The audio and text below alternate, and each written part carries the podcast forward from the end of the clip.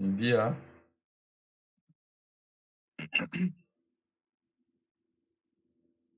Beleza. Certo. Mandar aqui no. Tem um grupinho dos streamers também. Já eu entrei, mas agora tô meio parado nos streams. Mas vamos ver. Uhum. Perfeito. Enviar.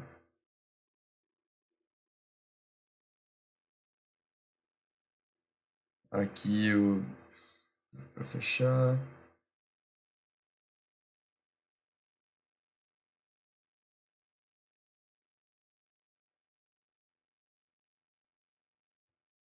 Pronto, tô mandando os grupos. E vambora.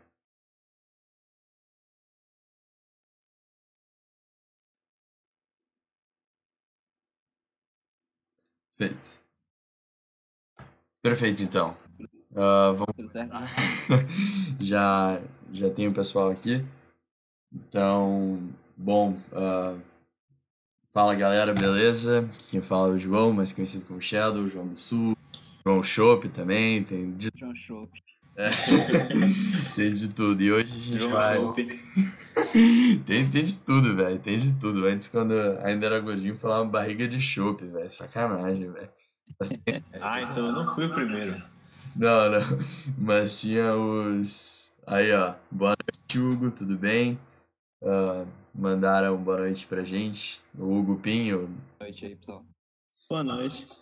Mas, E aí, galera, boa noite. É, vamos, vamos apresentar aqui quem tá aqui. Vamos começar então pela ordem da tela. Primeiro, o João Reves.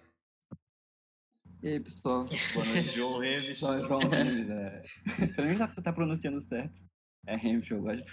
E é isso. Boa noite. Depois, o Juan Paixão. E aí, pessoal? Acho que não tem muito o que falar, não. Vamos vender o que vai dar, né? Tranquilo. E o último, o Luciano Begô. E aí, galera, boa noite. Estamos aqui com a minha imagem de Corviknight que vocês veem na tela soltando laser do olho para uns comentários e umas opiniões bem legais sobre o VGC 2021. Então é isso, galera. A gente vai estar falando um pouco dos qualifiers aqui da Players Cup 3, que acredito que nós quatro temos nos classificados, e aí Marcelo também mandou boa noite, do VGC São Paulo. Boa noite. Bom, a gente. Eu tive ajuda dos três, na verdade, na, na live junto com o Neto.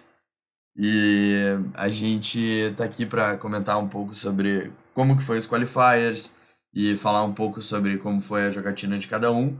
Então acho que uma pergunta para começar, para cada um responder, é como é que foi a jogatina de vocês? Como é que quantas partidas mais ou menos jogaram? Como é que foi a ida e vinda? Porque realmente eu fui uma montanha-russa, meu primeiro dia foi horrível, o segundo foi um pouco melhor, e aí depois eu engatei, mas vamos lá.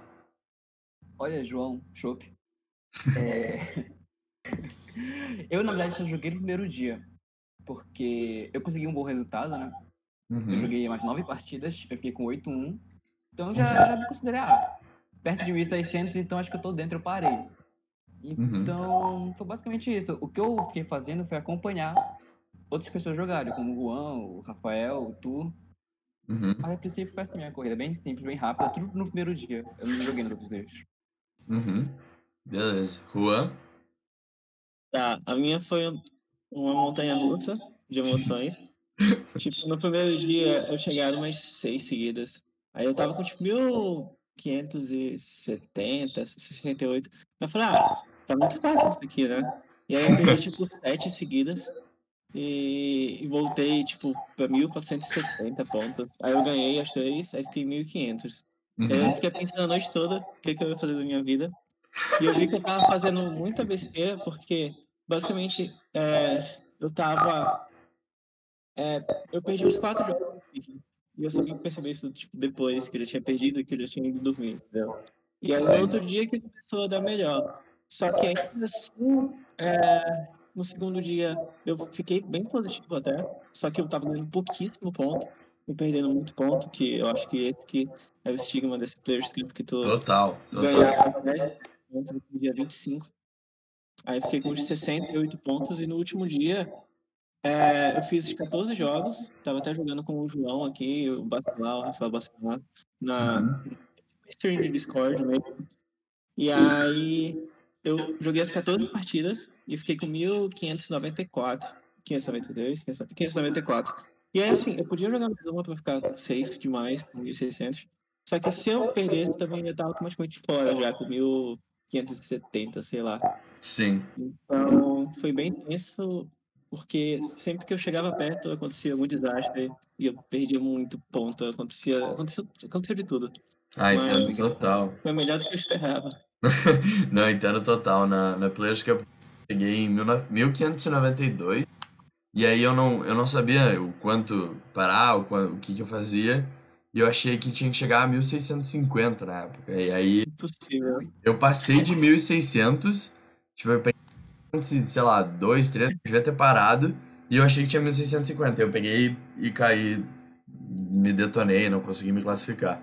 Mas entendo total isso aí de perder pontos. É, perder muito ponto quando perde é, é bizarro mesmo, mas é totalmente normal da, da Players Cup. É horrível. Infelizmente é o normal, né? Exato, Porque exato. selecionado, porque tu não pode perder. Tu tem que ganhar, então não pode perder nenhuma. Senão, pra compensar, tu tem que ganhar pelo menos duas. Sim, exatamente. Esse, esse que é o complicado. Exato. Uhum. E o Luciano, como é que foi? Cara, a minha run foi. Acho que ela começou um dia antes, porque foi quando eu pensei assim, ah, eu vou montar um time. Eu, aí eu falei assim, ah, eu quero, quero usar a Celestial Life Orb, decidi isso um dia antes. E eu montei um time super em cima da hora. Não treinei praticamente nada, joguei, sei lá, acho que menos de 10 partidas no showdown. E, e fui, né? E, e foi bem tenso, apesar dos números não dizerem isso, né? Porque eu terminei 10-2, parece algo assim bem positivo. Só que assim foi um negócio bem trancos e barrancos, sabe? Tipo, teve partida que eu. Foi tipo, super apertado, teve partida que eu ganhei simplesmente porque meu oponente entregou, né? Chocou, sabe? Tipo, ele Sim. tinha uma, uma posição super favorável e ele falou assim: não, eu não quero ganhar.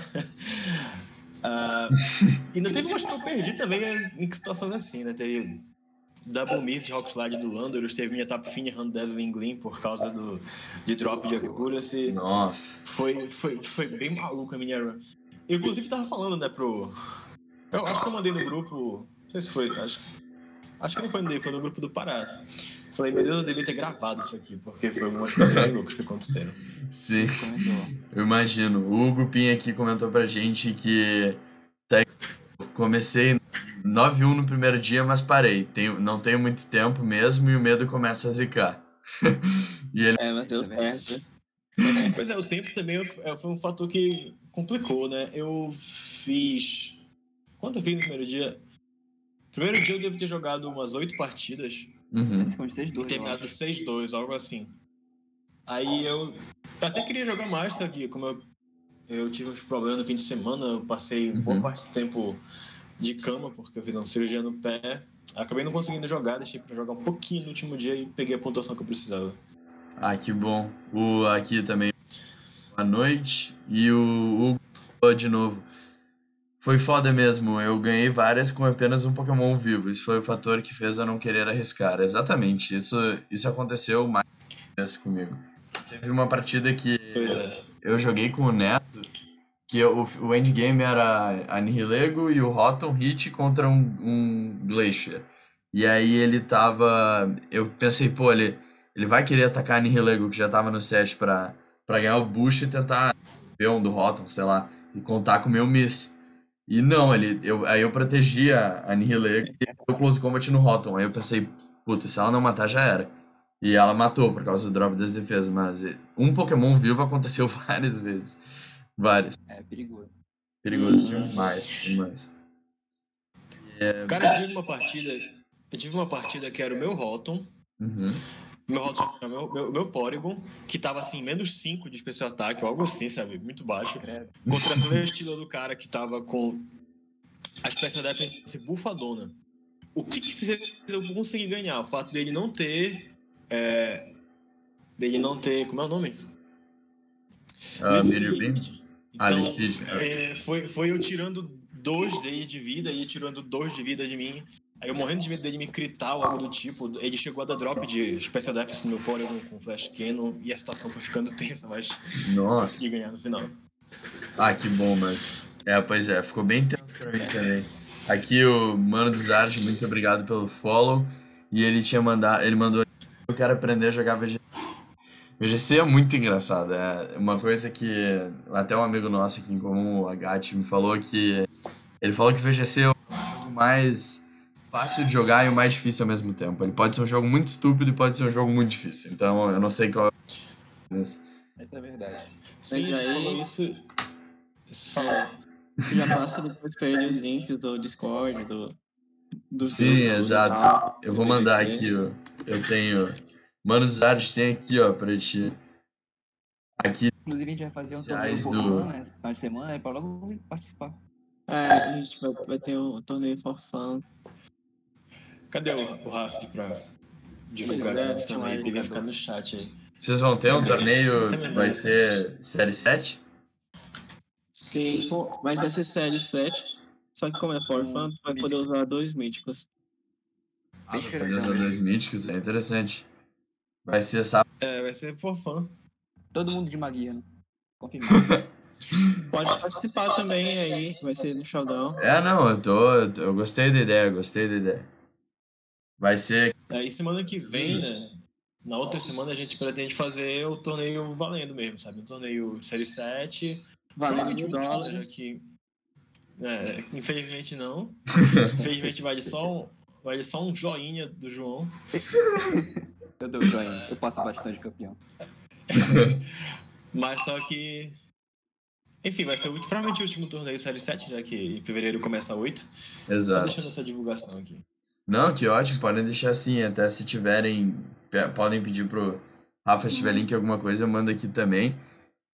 E o Hugo mandou que quer ver uma stream da Copa Lendária, eu vou streamar. A Copa Lendária vai ser um torneio também do, da, da Liga dos Campeões, que vai ser dia 29 e 30 de janeiro.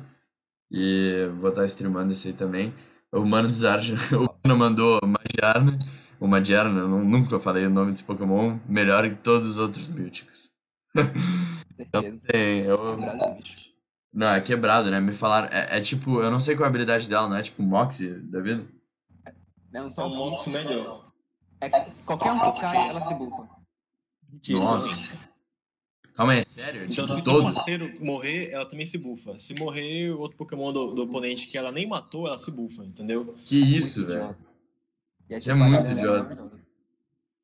Pois é. E ela tem Shift Gear. Nossa. Pois Que é. horror, velho. Não, que horror. Essa, essa habilidade aí é, o- é que nem. Qual que é, é o. Ancient Power que tem tipo isso, não é? Ridículo também. É que- Ancient isso Power é isso um move, né? E Sim, ela sim. não bufa tudo, ela bufa só o especial É, ataque. é só o special attack. Hum, Mas mesmo assim, pensado que eram todos. Eu fiquei todo. sim. Por isso que eu falei o Ancient Power. Achei que, tinham, que eram todos os stats. que meu Deus, quebrado. Não, ia ser demais, tá louco? Imagina. Mas o mano É. só que o melhor É. Pokémon é o Charizard, quem discorda é clubista. Ei, Gabriel Pena vai com raiva. É. é. Essa é engraçada. Não, o eu até acho que ele tinha o seu nicho, o Neto foi muito bem com ele, o Hunter. Não. Traduzido. Foi super bem com ele. o Max era, era bem interessante no começo, né? CISO 3, eu acho. Demais. Demais. Era muito forte. E, bom, ah, agora vamos ver quem gosta de Charizard ou Moltres nem a gente. Vai começar uma briga no chat aqui. Então, então vamos. Não vou nem opinar, vou ficar calado aqui. Óbvio que foi o Pina, né? Óbvio que foi o Pina. Sim, É, vamos deixar isso aí, partir pra voltar a falar da Players Cup, né? Ele, aí o mano do Zard respondeu: quem gosta de Electivire, que não é a gente. Olha que eu, eu quase perdi pra um Electivire nessa Players Cup. Com o Landorus. Mano, quem é, quem é o não. dono do Zard? Eu não faço ideia, mano. Se- É alguém que conhece É, o Pina. mano, do Zard. Conhece o Pina, pegou É. na ferida do Activari. Mas, enfim, ah, vamos começar com a primeira das, das perguntas que já tinha programada. Ah, então, Revis, tu começa esse round. Quais pokémons tu mais encontrou na tua run? Cara, como eu disse, eu joguei poucas partidas, né? Assim, joguei nove. Uhum. Então eu não tive muita oportunidade assim, de encontrar coisa diferente. Foi o padrão. Regelec, Fini, Landros, Nero, Moltres. E o Shifu tinha todo o time, claro. O que eu fiquei feliz foi que eu não encontrei muito Polygon 2 e Desclops. Eu vi Ah. muito o Juan encontrando, por exemplo. Eu fiquei muito feliz de encontrar esse eu também enfrentei muito, vou te falar. Horrível. Muito, muito, muito. Era, era realmente. uh, Eu vi muito. Pra, a minha resposta seria: eu vi muito Polygon 2 com Grims Now. Eu não sei quanto. Ah, tinha bastante, o Juan enfrentou bastante isso. É horrível, é horrível de enfrentar, porque tu nunca Não morre, é o saco. É um saco, velho. Tu nunca sabe se o cara vai começar com Grimmsnarl e vai pra um Pokémon, ou se ele, o Grimmsnarl dele tem fake out pra setar Trick Room, sei lá, é uma. É realmente uma. Uma, uma caixinha de surpresas, mas Juan, então, quais o moço mais encontrou? Então, é, eu acho que apesar de tudo não foi Polygon. É porque os jogos que tinham Polygon eu automaticamente perdia. Então parece que são, é bastante, mas não foi tanto assim. Só que ele aparecia sempre na hora certa pra me derrubar. Mas eu acho que o que eu achei muito mesmo foi Landers. Só um minuto, galera, já volto. Beleza. Tranquilo. Eu acho que todo time tinha Landers. E tinha muito Grizznall também. Tinha muito Glacier. Muito. Eu acho que né? o que eu mais achei foi justamente o que eu mais encontrei, eu acho que foi Landers, é, Grizznall e Glacier, esses três. Praticamente os três estavam em quase todos os times. Se não tinha o Landers, tinha Snarrow. Mas Ok, o que eu achei que o que, que eu ia achar muito que é tipo o e Red Ligas, acho pouquíssimos. Sim. Regelec eu também achei que ia ter mais e não tinha tantos. É verdade, é verdade. Esse é um bom ponto. Esse é, esse é um ótimo ponto. O Pokémon, esse é o Pokémon que eu tinha até separado pra falar um pouco dele. Aham.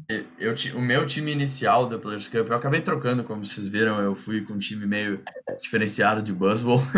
Mas aham. na, o meu time inicial tinha Regelec e eu tava usando um set bem diferente, era com Thunder Wave no Regelec.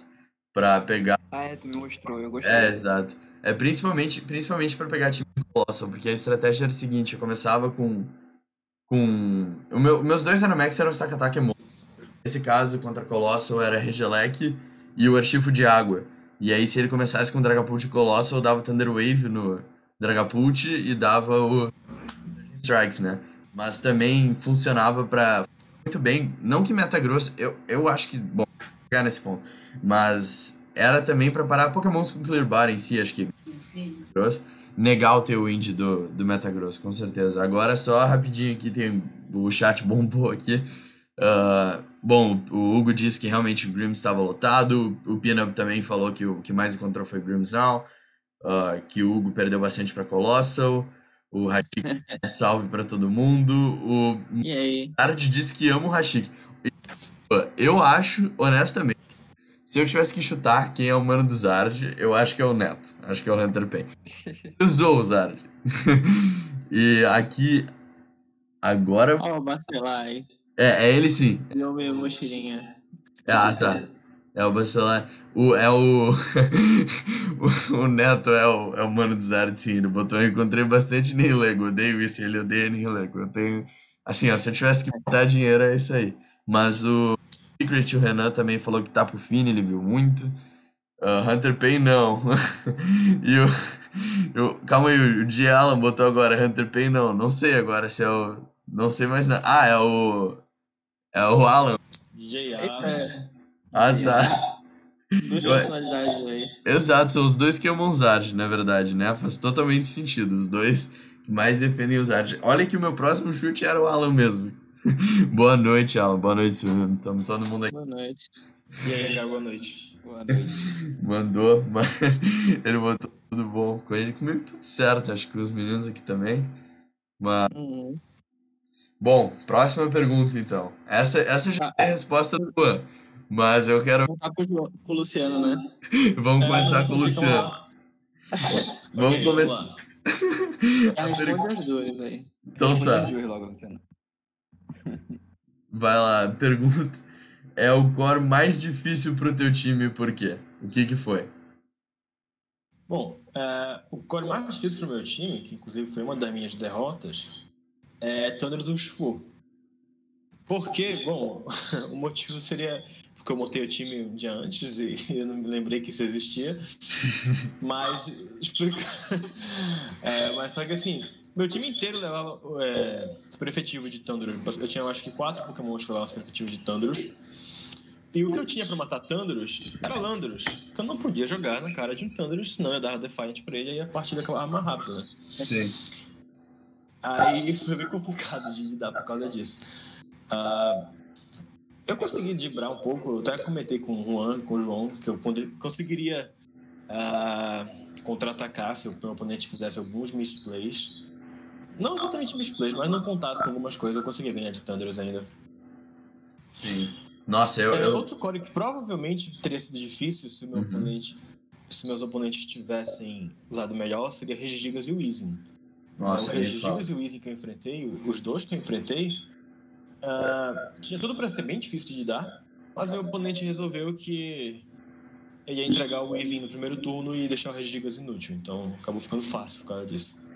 Sim. Ah, eu vou, eu vou te comentar que Thunders Artifo também era uma dificuldade pro meu time. Pro antigo, ah, tava antes, eu fiz pensando num desses cores e eu até fiz Stack-Ataca, Mungus com Coba Berry, que eu conseguia setar o Trick Room e aí entrar numa posição melhor. Mas, é, realmente, assim, é, era muito... Esse core é muito chato, é muito chato mesmo. Eu, é algo que eu tô considerando muito... Bom, a gente vai chegar na, na, nas próximas classificatórias e se vai trocar ou não o formato. Mas eu gostei muito, até um core que vocês até junto comigo, só que não do jeito que a gente imaginava, que era Landorus e Thundurus, né? Suave. A gente, a gente viu um com A Swagger que ninguém esperou. Aquilo lá foi maluco mesmo. Foi, foi Swagger com Lamberry Landorus. Foi bizarro, mas esse core, na, na essência dele, não nessa maneira, eu realmente acho, acho interessante. Eu, eu tava considerando. E sobre o Weezing Regigigas, eu, eu tava desesperado, um plano contra isso, desesperado. Porque eu não sabia o que fazer. Eu, eu comentei com a Gat, comentei com o Caio, e eu pensei em dois, três planos, mas não tinha, não tinha certeza do que fazer. É, realmente era um core bem difícil. E, bom, aqui tem mais chat do Alan e do Manuzar, são a mesma pessoa agora que a gente sabe. Mas, passando para prestigiar a nossa live, então muito obrigado. Ah, que ele disse que já usou os art na chuva, na Sandy, no sol, agora vai usar no Hail. Meu Deus, quanto amor. Meu É. É muito amor. O Pina disse que Landros mais Regelec ah, dava muito problema pra ele, mas o pessoal não sabe usar Regelec. E o Alan disse que o mais difícil pra ele foi realmente o Archif. O Archif é muito chato pra todos os times. Ele é muito. Sim. Não adianta. No mínimo, ele vai bater forte em alguém. No mínimo. Exato. E aí tu não pode dar intimidate, tu só aceita que tu vai tomar dano. Demais. E eu, eu honestamente, eu gosto muito do. Uma que me inspirou a usar o Buzzwole foi o Archifo de Água. Porque o Archifo de Água ah, ganhava do Archifo no contra um e isso clicou na minha mente o Buzzwole. Mas, enfim, é bem. Buzzwole, mas rua. Então, que, que, qual foi o core mais difícil pro teu time? Por quê? Cara, com certeza foi de Polygon. Polygon com qualquer coisa. Tipo, eu tinha uma matchup relativamente é, confortável ou aceitável contra quase tudo que eu achava. Mas quando tinha Polygon. Quer dizer, não exatamente confortável, mas que tinha como ganhar, sabe? E quando tinha Polygon, simplesmente não tinha como impedir o Tick Room. Porque eu fui burro e não botei Taunt no Spectre. E eu dependia de Flint e Dark Pulse. A minha única resposta foi isso. Porque não adiantava eu tentar dar fake out, porque ele sempre dá lead com alguém, tipo um Griznall da vida, que sempre é mais rápido que o meu. Eu nem sei, talvez é, ele tenha mais speed base, sei lá. Tipo, eu usei Eu acho que eles têm a mesma base. É, geralmente tem a mesma base. Provavelmente, então, os, os Griznalls estavam tudo defortados pra passar um Snarar média. E aí, não tinha o que fazer. Tipo, eu não tinha como matar, como impedir o, o Polymer da Tick Room. E da feita que dava o Tick Room, é... não tinha mais o que fazer, basicamente, nos jogos, porque meu time ele é bem ofensivo e rápido. Apesar de ter um Among Us, eu dependia de 50-50 de speed tie com Lester, essas coisas. E quase todos que, que tem Lester tem Tapufini pra ficar dando calma enquanto ele mata um por um, né? Então, Among Us não adiantava. Eu dependia de Star e Landers vai ficar dando Intimidate, torcendo pra acertar os predicts. Só que isso é super, tipo, é, não confiável, né? Teve jogo que o Glacier ficou menos 5 e matou o meu. Quer dizer, tirou uns 70% da vida do meu Snarrow com o Max Haystorm que eu tipo, crítico, né? Então. É, foi, eu amei. Então, Polygon com certeza. Polygon, qualquer coisa que ele fake out foi a pior coisa de todos. Ah, eu, ele eu... sempre aparecia quando eu tava perto dos 1600 e jogava É impressionante, né? E tinha muito, muito player que eu enfrentei provavelmente não. Eu, pelo menos, deve dar, obviamente dá, eu que não sei discernir quando qual escrita asiática que eu estou enfrentando para dizer, mas vamos dizer como como o jogo realmente é japonês, a maioria dos players, eu vi muito player japonês até. Tem uma uhum. eu sigo no Twitter, o, que é o Dr. Monkey, que ele retweeta bastante time. Eu vi muito time japonês com Porygon e quando eu via time japonês já estava esperando o Porygon. E para mim, o Porygon mais chato não era. O Porygon já era insuportável, mas o Porygon mais insuportável era com Eerie Impulse. Eerie... Então, eu vi isso também, eu perdi Nossa. jogo por causa disso. Exato, meu primeiro jogo foi contra isso. Eu setei o meu rótulo e falei, nossa, já era. O cara não vai parar. Aí ele deu Impulse, eu fiquei, meu Deus. Sim. Cara, eu fiquei muito surpreso quando eu vi que existia Porygon de Eerie Impulse, sabe? é, desculpa interromper, Juan, mas aqui eu fiquei dois meses sem jogar, desde a última Players Cup. Quando eu voltei, os Polygons estavam rolando isso. Eu fiquei, meu Deus do céu, o que aconteceu aqui, sabe? É, eu lembro que eu tava assistindo uma partida do João. Aí falou, ah, tomara que esse Polygon não tenha impulso. Eu pensei, que Polygon tem esse ataque? Quando eu vi o cara tinha. Aí eu fiquei, mas que merda é essa? Exato, mano. Eu, eu lembro que vocês estavam assistindo o jogo. Eu falei assim, eu tava com a Clefairy do lado e eu falei, pô, comi agora. Só porque eu tô com esse Impulse. Aí até o Neto falou, ah, não sei o que, como assim Reimpulse? Eu fiquei, não, eu tô com medo disso. Ele foi lá e deu Reimpulse, eu fiquei, meu Deus, velho, ainda bem que eu dei. tá maluco, velho. Porygon é chato demais. É porque, tipo, pra mim, as pessoas iam usar Trick Room com Desclopes, né? Eu tinha esquecido totalmente que existia Polygon. Então, por conta desse erro aí, tinha uma matchup que é muito impossível. Mas Sim. é isso, né? Fica de ensinamento pra próxima fase. Se eu passar. Exato. Porque não tem jeito agora. Acho que dá sim, acho que dá sim com a. Com a... É fácil assim. Eu, eu honestamente. Ah, eu acho que tá também. Mas. Vamos. Podia estar mais safe ainda se não fosse esses Polygons. É, não, Polygon é muito chato e, e com certeza, assim, encheu o saco de muita gente, tô garantir pra vocês.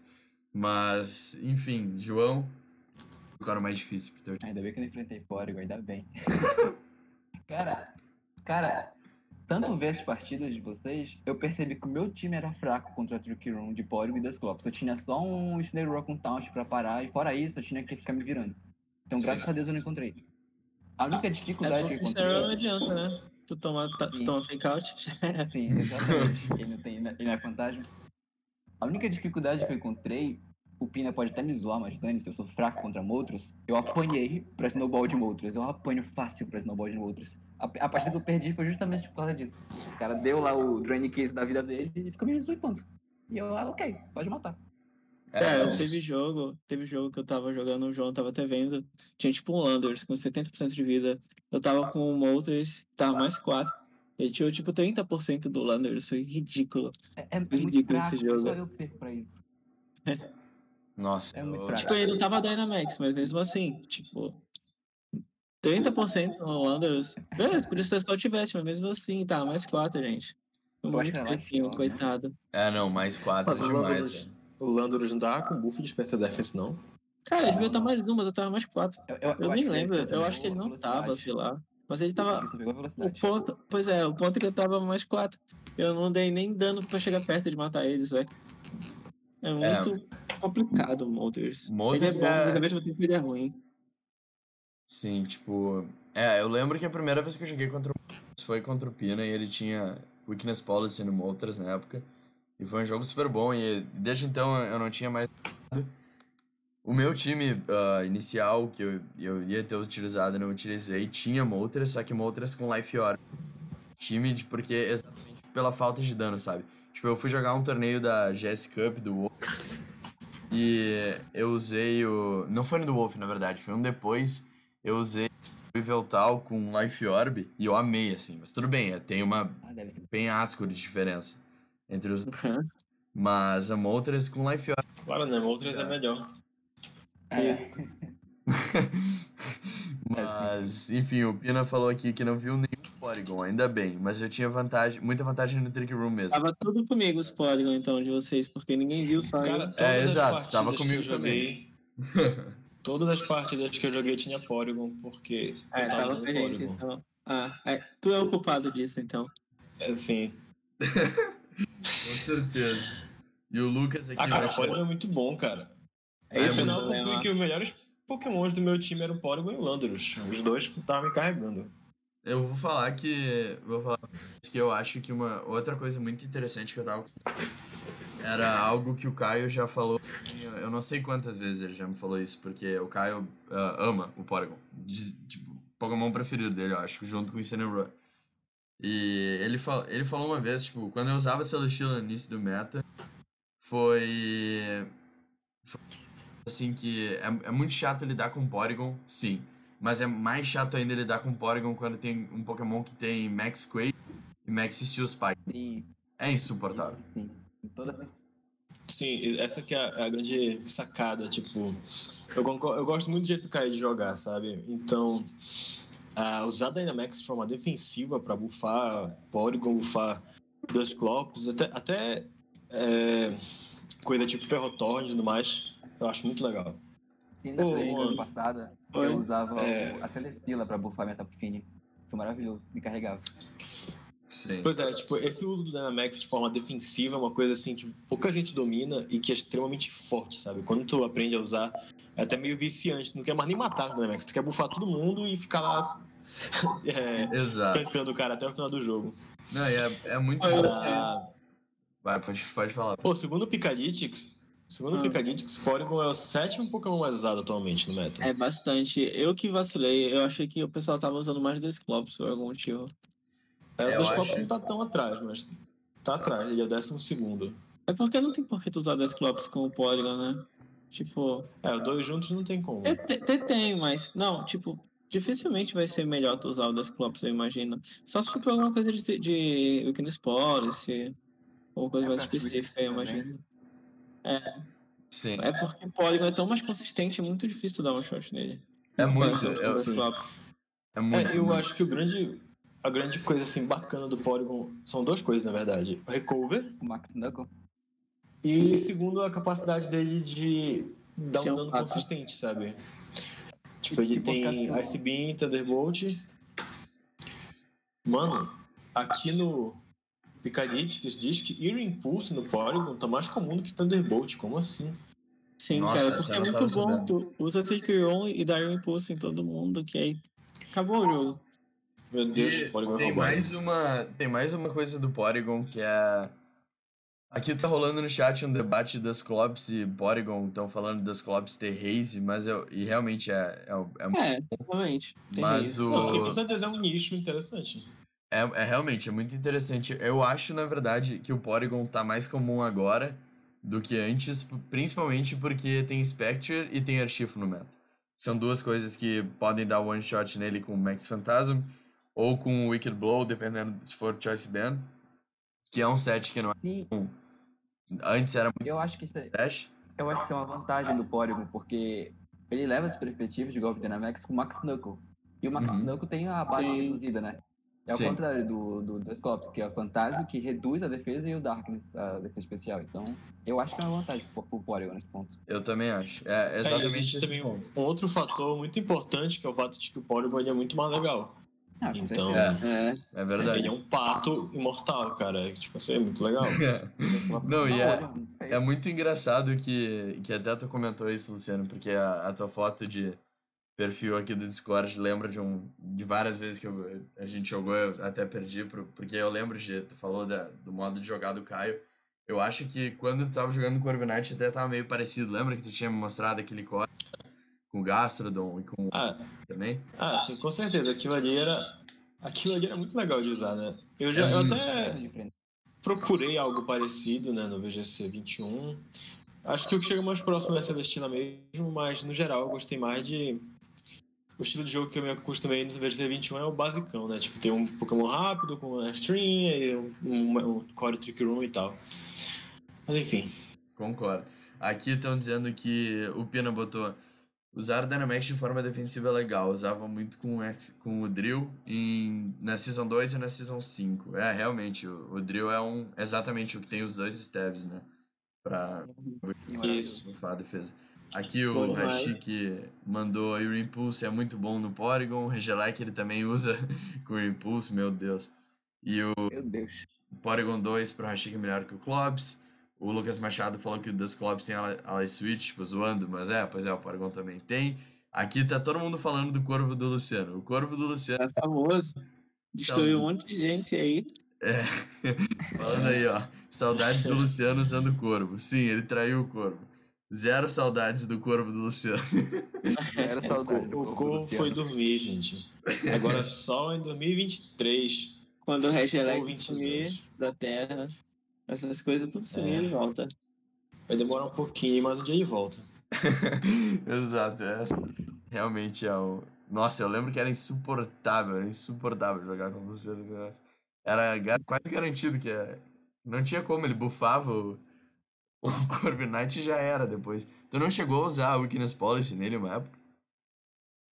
Ah, não, não eu já usei Choice Band. Choice Band foi louco. Eu, eu ganhei do João.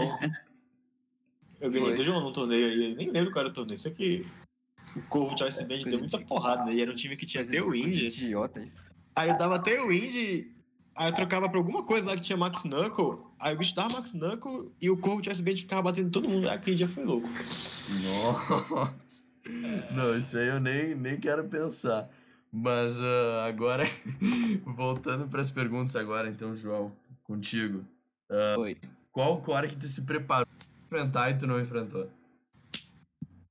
Cara, a verdade é que eu não me preparei, né? Foi que nem o Luciano, eu peguei o time um dia antes e... Fui Ei, mas eu me preparei, viu? Me preparei muito rápido, ok?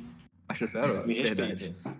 Eu acho que se eu fosse escolher... Não, tem, tem core, tem um core, é verdade, eu lembrei agora foi para Sol e Among Us em específico, por causa do Sleep Powder. Porque eu coloquei safety goggles no meus Aptos, só pra pegar esses caramba desprevenidos. Mas eu não enfrentei nenhum, fiquei frustrado.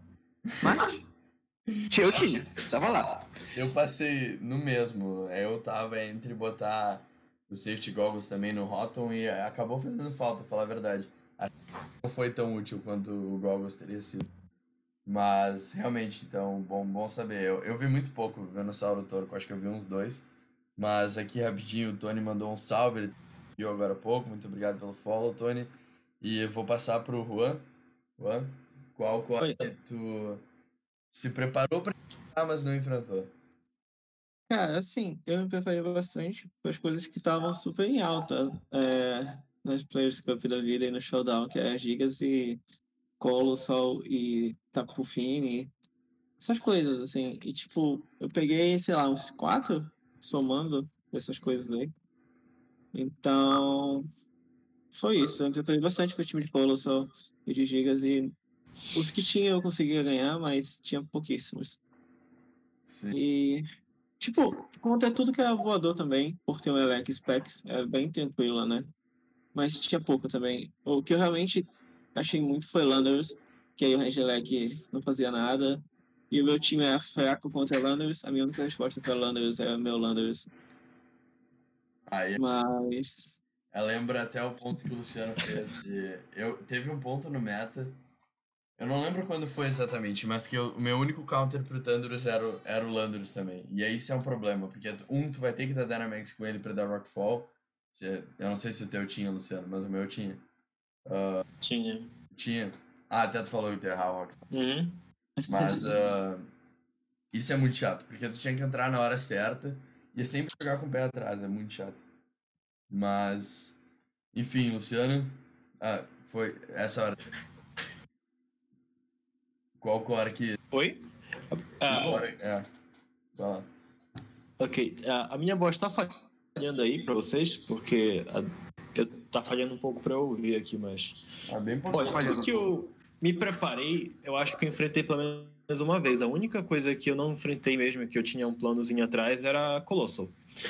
Né, eu botei o Landros Assault Vest, eu botei o HP, a Defense dele certinho assim, pra ele tancar garantido um Surf e um Max Rockfall mais dois, mesmo que eu não desse Dynamax, alguma coisa assim que eu tinha feito. Uhum. Então era um Landros bem, bem gordo que eu, tinha, que eu tinha feito com Assault Vest só pra pegar Colossal. Só que no fim das contas nem teve Colossal. Ainda bem. Sim.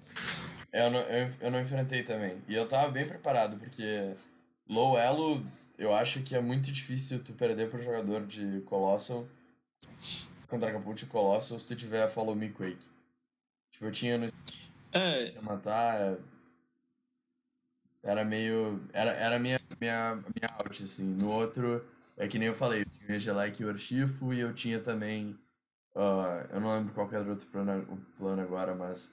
Acho que era. O meu, meu stack attack era Weakness Policy, era entrar com isso também. E com Among Us. aham. É, eu acho que realmente assim é.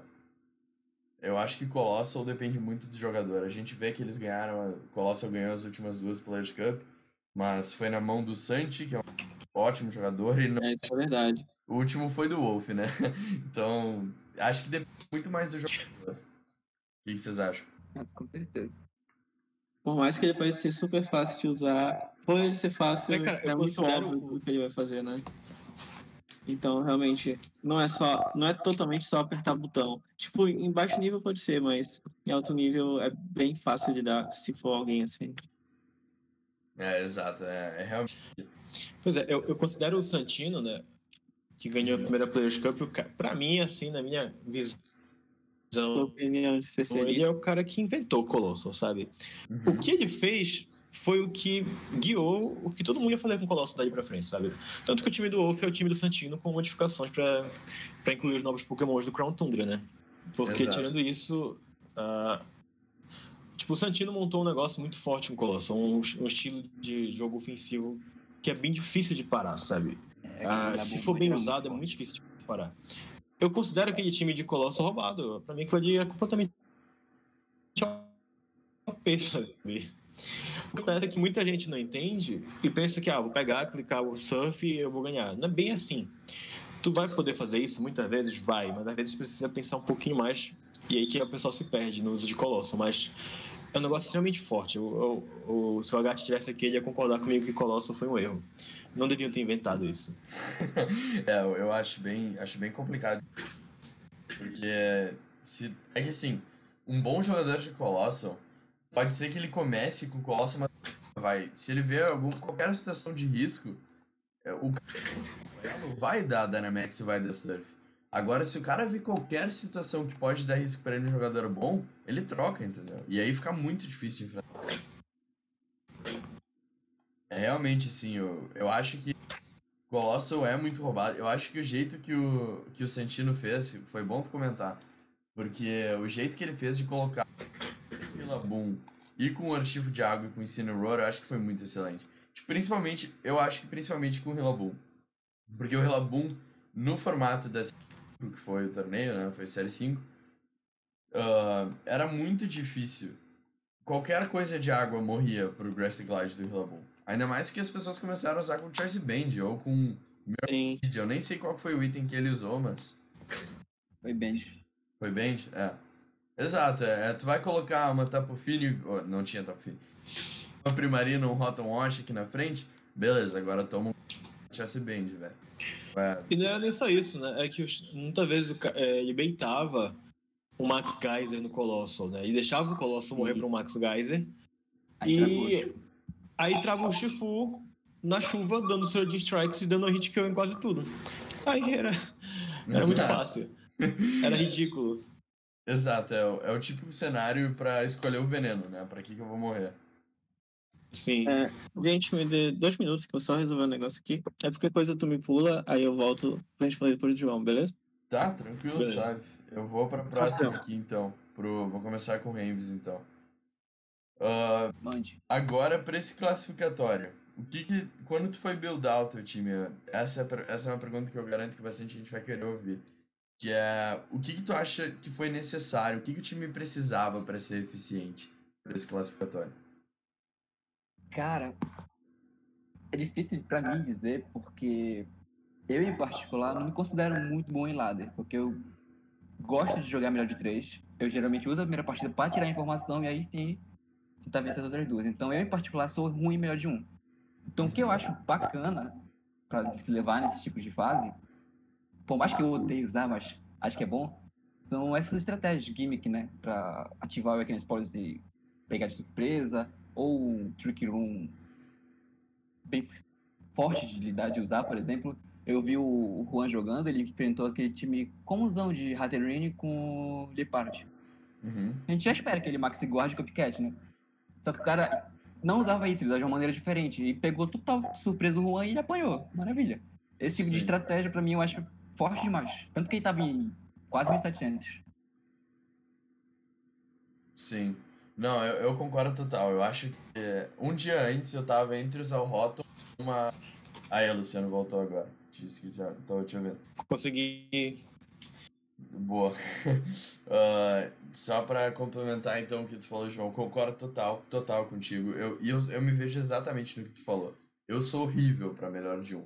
Eu numa melhor de três e eu melhor de um são duas coisas totalmente diferentes. Tanto que Sim, sim. jogava. o- Eu tava comentando isso com o Hugo Pin ontem. E com o Neto, acho que foi sábado que eu comentei.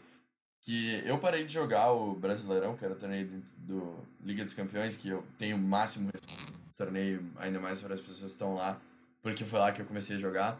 Porque eu não me adapto com torneio com o melhor de um, sabe? Tipo, não é o que eu curto jogar, eu, é exatamente o que tu falou. E eu, eu, um dia antes da Players Cup 3, tava entre usar o Whimsicott com Eject Button ou usar o, por- pelo gimmick mesmo, sabe? Já sim, sim, pega muito de surpresa. Pega muito e, e Esses realmente. Pokémons como Whis- Wiscon, é, e o Greaves, não. Todos esses Pokémon assim, mano, tu não sabe o set dele, tu vai ter trabalho. Vai ser um saco. Exato, concordo total. Grimmsnarl, Grimmsnarl pra mim é ainda pior. Porque é um Whimsicott, tu sabe que vai ter teu Indie, um golpe de vai ter um suporte É. ali, Fake Tears ou Helping Hand, pode ser que esteja um Trick, pode ser que esteja alguma outra coisa. Mas mais ou menos, o Grimmsnarl não, não tem como saber se vai ter Fake Out ou não. Não tem como saber se vai ser Trick. É, é realmente, eu eu acho até um pouco mais difícil. Mas Eu enfrentei um ofensivo também. Tem ofensivo. Não, eu, eu, esse, esse, esse caso merece eu falar. Quando eu. Season 4, se eu não. 5 no máximo, mas eu acho que era 4. Sim, era 4. Season 4, que foi quando eu comecei a jogar. Um dos times que eu fiz pra esse brasileirão, pra impressionar na minha. Era com o Hitmon Top e um Grimmsnarl, que era Pickpocket, Weakness Meu Deus. o que, que eu fazia? Eu entrava no Hitmon Top, dava Bullet Punch, e o Hitmon Top era Life Orb.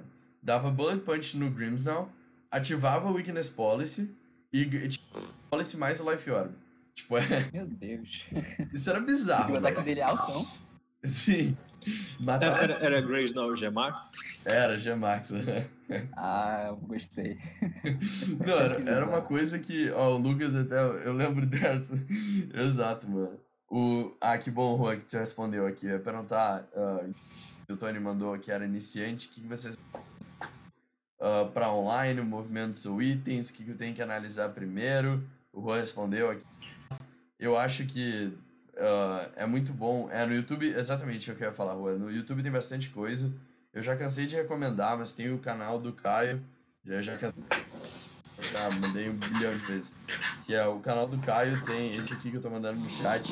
Tem um guiazinho pros iniciantes. E realmente, Tony, qualquer coisa dá uma nada pra gente. Mas enfim, ah, bem-vindo à comunidade. Eu, eu sou ah, iniciante e não iniciante. Tô com sete meses agora de competitivo mesmo. Então é pouquinho, mas enfim, correndo atrás bastante também. Mas Juan, agora que Certo. tu acha que era necessário e o que, que precisava para um time ser eficiente ter nessa, nesse classificador? Ah, eu acho que ele tinha que saber lidar com outras coisas que se ele não tivesse na qualidade ele perdia automaticamente. que é Colossal e Gigas, né? Uhum. E também acho que tinha que ter alguma resposta boa pro Regelec não matar o time dele inteiro com o Thunderbolt.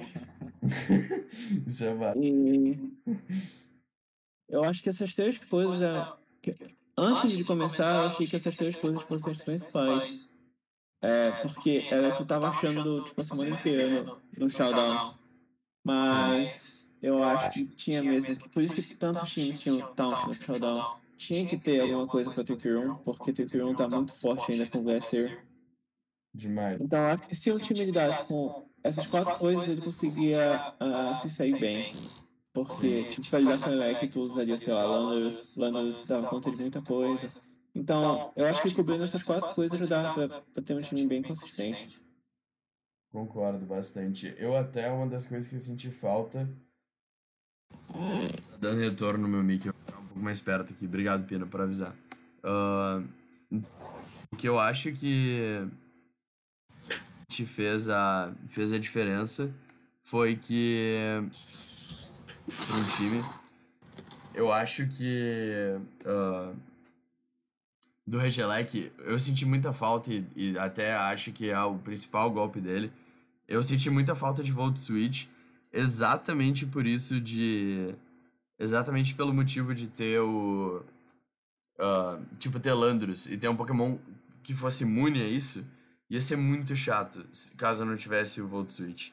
Então, eu, eu não tinha eu senti muita falta disso, mas eu também senti falta de Protect quando eu não usei.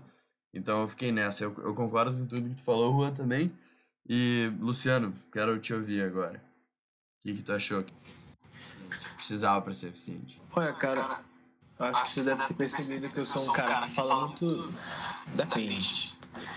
Então, eu acho que é muito difícil dizer uma coisa, né? Uma coisa específica, porque entram vários fatores, né? Eu acho que aí acaba virando uma dica mais geral do que para esse, esse torneio em si, mas vai depender do, quão confortável a pessoa tá com o time. Por exemplo, ah, tem time que acaba não sendo tão bom, e faltam algumas opções no time, mas pelo fato da pessoa estar muito confortável com ele, ela consegue se adaptar e, e acaba ganhando em situações que outra, em outras situações seriam desfavoráveis.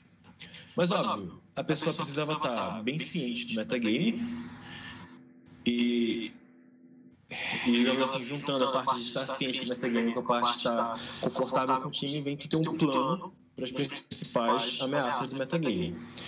Então, não vou dizer que precisa de um Pokémon específico ou lidar com uma ameaça específica, mas se você tivesse um plano, mesmo que não fosse, digamos assim, um counter, como a gente costuma falar, Uhum. um check, mas se você tivesse um plano e estivesse confortável com esse plano, acho que dava para ir muito longe. Só que assim, né? Isso é a verdade para Pokémon no geral. O importante é estar preparado, seja pode ser no time ou pode ser só mentalmente. Então, acho que o, o que, se, o que se destaca né, nesse tipo de torneio, melhor de um, como você estava falando, é talvez você estar preparado, assim, ser bastante cauteloso e ter um plano B para meme, né? tipo assim, você tem que jogar com o pé atrás. né? Não, mas se esse cara for aqui tiver essa maluquice aqui, tiver um Jack Button, for dar um flag no Andros, aí tu tem que jogar um pouquinho mais cauteloso e ter um plano B. Então, eu acho que é muito mais importante a mentalidade do jogador e o quão adaptado ele tá com o time dele e com o jogo do que o time em si, sabe? É o que eu, é o que eu penso, pelo menos. Sim, isso eu concordo bastante contigo. É, eu geralmente fico muito tempo com o mesmo time por causa disso, porque às vezes tu fica tão confortável com o time que tu não quer mudar ele, né? E tu tenta pegar um time mais forte, mas tu não consegue jogar direito com ele, porque não é o teu estilo de jogo, não tá no, no teu plano, sei lá. Não tem ideia. é. Não, eu concordo demais, demais, demais. Esse, esse é o que eu quero melhorar agora nessa temporada, é exatamente isso. Eu vejo jogadores muito bons, até. Vocês três são um exemplo muito forte disso, na verdade. Até o, o Juan foi a primeira pessoa que me chamou a atenção nisso. Que é, realmente, acho que aquele teu time de Série 5 tu usou um tampão, né, Juan? Que era com Sim, Roar. eu, o. Pina e o João, a gente usou aquele time.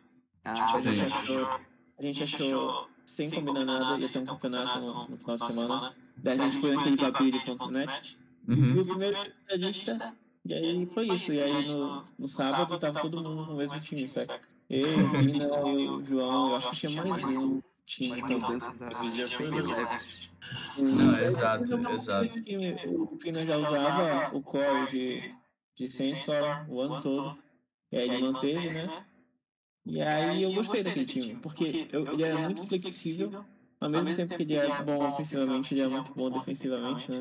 Então, é sensacional, é o melhor time que eu já usei. Tanto que na Players Cup, na segunda qualifier, eu troquei no primeiro dia com aquele time, porque eu realmente estava muito bem com ele, né? E Sim. nesse eu treinei uma semana e meia, então tava bem, bem, bem diferente de treinar três meses com o mesmo time. Ah, exato, eu, eu concordo total. Isso, que- o ponto do Luciano foi, foi incrível e é, mais gente até, acho que o Caio também me comentou, do James Beck ter mantido o mesmo time por, por muito tempo. E isso de manter o mesmo time por muito tempo é, é muito bom, porque mentalmente tu já vai sabendo o quanto mais ou menos cada matchup, cada Pokémon vai dando. Tu olha pra um time e já pensa, ah, a pessoa pode jogar com isso, ah, ela vai ter tal coisa atrás, então eu já vou levar isso preparando pro que ela É. tem atrás. E tu vai, tu vai Isso é muito verdade. na cabeça. E realmente Sim. foi o meu erro dessa Players Cup. Foi eu ter trocado três dias antes, sendo que, ok, duas semanas não é um tempo, mas eu tinha feito toda uma preparação anterior, tinha feito cálculos, já sabia mais ou menos meu plano, meu plano contra tudo. O problema foi que eu vi muito Tandros e Tandros mais. Eu, eu vi umas duas, três vezes, já me tipo, aterrorizou. E eu não vi na Players Cup, que foi o core que eu não vi. E fiquei muito chateado de não ver, porque foi o motivo de eu ter trocado. Era o Tandros mais. Eu vi uma vez só, a gente viu Tandros e Landros, mas Tandros e Chomp também eu tava vendo bastante. E eu me incomodava muito, ou os Zapdos e Garchomp, porque detonava o meu time. Detonava o stack Eu vi attack. ele, isso também, muito aleatório. É muito, é muito aleatório. Mas até lembra o que o Luciano usou no início da, da season, quando eu, eu te enfrentei, Luciano, que tava usando os Zapdos com o Mamoswine. Mamosine? É, essa é a jogada. É, mas esse daí, é- esse daí eu achava muito bom, cara. É. Foi o que eu usei durante dois meses quase. Sim, detonava o meu time. Isso E era forte. absolutamente detonava o meu time. Detonava. Tipo, eu não, eu não, não tinha muito o que fazer. Era. Nossa, era- eu tinha que jogar 200%. Não, não era nem 100. E foi bem. Foi bem chato, mas isso de manter o mesmo time por muito tempo é o que eu quero mudar. Porque o que acontece? Eu pego um time e começo a jogar bem com ele. Aí beleza. Tô, tô mantendo o mesmo time, ok. Só que dá um tempo e eu, eu começo a cansar, tipo, o jogo perde um pouco a graça, sabe? Tipo, eu fico, pô, ok, pode ser que eu esteja indo bem, mas tá, eu acho que isso também é por falta de jogar mais torneio, sabe? Eu, eu não gosto muito de laderar. Eu gosto de jogar torneio, realmente é, é- eu, eu não curto muito. Pegar um time Sim, eu também. É, top, sei lá, da vai. É, eu, eu, eu curto jogar o torneio, sabe? É engraçado jogar com as pessoas. Faz tempo que eu não, não paro e jogo um torneio. Tipo, ok, eu vou jogar no torneio. Tipo, até os desafios Latam, eu, eu ando desmotivado por isso, sabe? Por ficar muito tempo. O, o que eu me motivei de verdade foi quando eu usei Dragonite. Foi ah, o meu Pokémon preferido e, e eu até penso em voltar com ele. É, considerando. Mas é, o Pino mandou aqui em que. Mandou aqui, assim. Manter um time é massa, mas isso não significa que você tem que jogar 100% dos jogos com aquele time. Laderar com um time diferente, jogar no torneio for fun com um time diferente, te ajuda pra caramba pra melhorar no seu time principal. Caso, eu sempre usei Sand, mas vocês têm muitos scores diferentes na ladder até a Season 5. Eu concordo com o Pina, eu, eu acho É, não, sim, tá certo. eu não fiz isso. Talvez esse seja um ótimo conselho que o Pena me deu agora. Porque eu, quando eu cansava, de repente eu podia jogar um torneio for fun diferente. Jogar uma, sei lá, Jazz Cup agora. Jogar esse torneio estou falando aí de novo, mais um advertising aí pra ele. Agora, final de semana. É, logo quando o jogo lançou, eu, durante uns três meses, eu mantive um canal, né? Era o canal, o canal da Liga Pokémon Paraense. E eu tentava postar quase que diariamente, depois foi diminuindo, até que parou totalmente por motivos técnicos. Uhum. É, mas eu fazia assim, a cada três vídeos eu trocava de time. Então, no que de começo do jogo, eu testei tudo que foi time louco, maluco. Uns eu montava, outros eu roubava no Twitter. E, e eu acho que você me contribuiu, contribuiu bastante para eu entender como cada coisa funcionava, sabe? Eu usei. Eu usei de tudo ali, sabe? Desde Ratrip 1, chuva, hail, sol. Enfim, foi.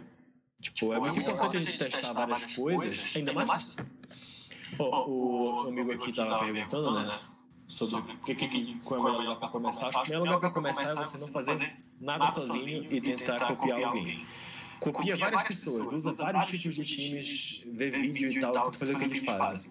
Quando alguma coisa clicar, quando alguma coisa combinar contigo, aí sim tu tenta montar em cima daquilo.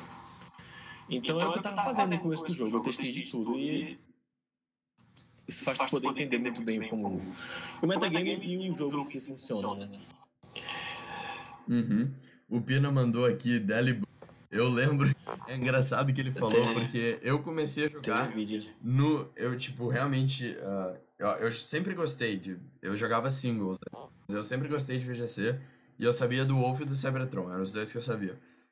E aí, uma vez que eu vi o Wolf usando o Delibird, eu pensei, ah, vou usar, né? Porque o Delibird é broken. Eu, nossa, vou quebrar o meta aqui com o Delibird. Aí eu vi que era realmente porque o Wolf tava usando, não porque o Pokémon, mas é... melhor time do Luciano depois de Corviknight foi de Delibird, estão dizendo aqui. Aquele time o meu time tinha o Delibird de, de Destiny Bond com... Ah, esse era um Delibird de suporte muito maluco. E deu, deu certo, Destiny Bond dá matou uma galera aí. Ah, demais, demais. Eu, eu até quando eu comecei... Meu primeiro de VGC de todos tinha o Gengar e eu tava usando Destiny Bond porque eu achei que ia matar o Dynamax, mas não matava. Eu fiquei triste. Mas, nossa, se, se olhar o meu primeiro time de VGC pra agora é bizarro. Mandaram aqui, tinha a Valug, não era? A Valug, não. Ah, a Valug era bacana, né?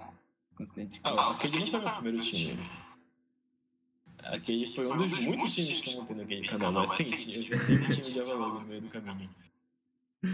O time de Avalon ganhou um, um Premier Challenge quando tava em São Paulo. Isso foi muito engraçado. Sério? Sério. Nossa. E, aqui, e aquele time, eu acho que foi uma das primeiras vezes que eu vi alguém usar Brick Break no Dois Clocks pra ativar o Policy. Né? Eu tinha Dois Clocks com Brick Break. Sempre mais sim.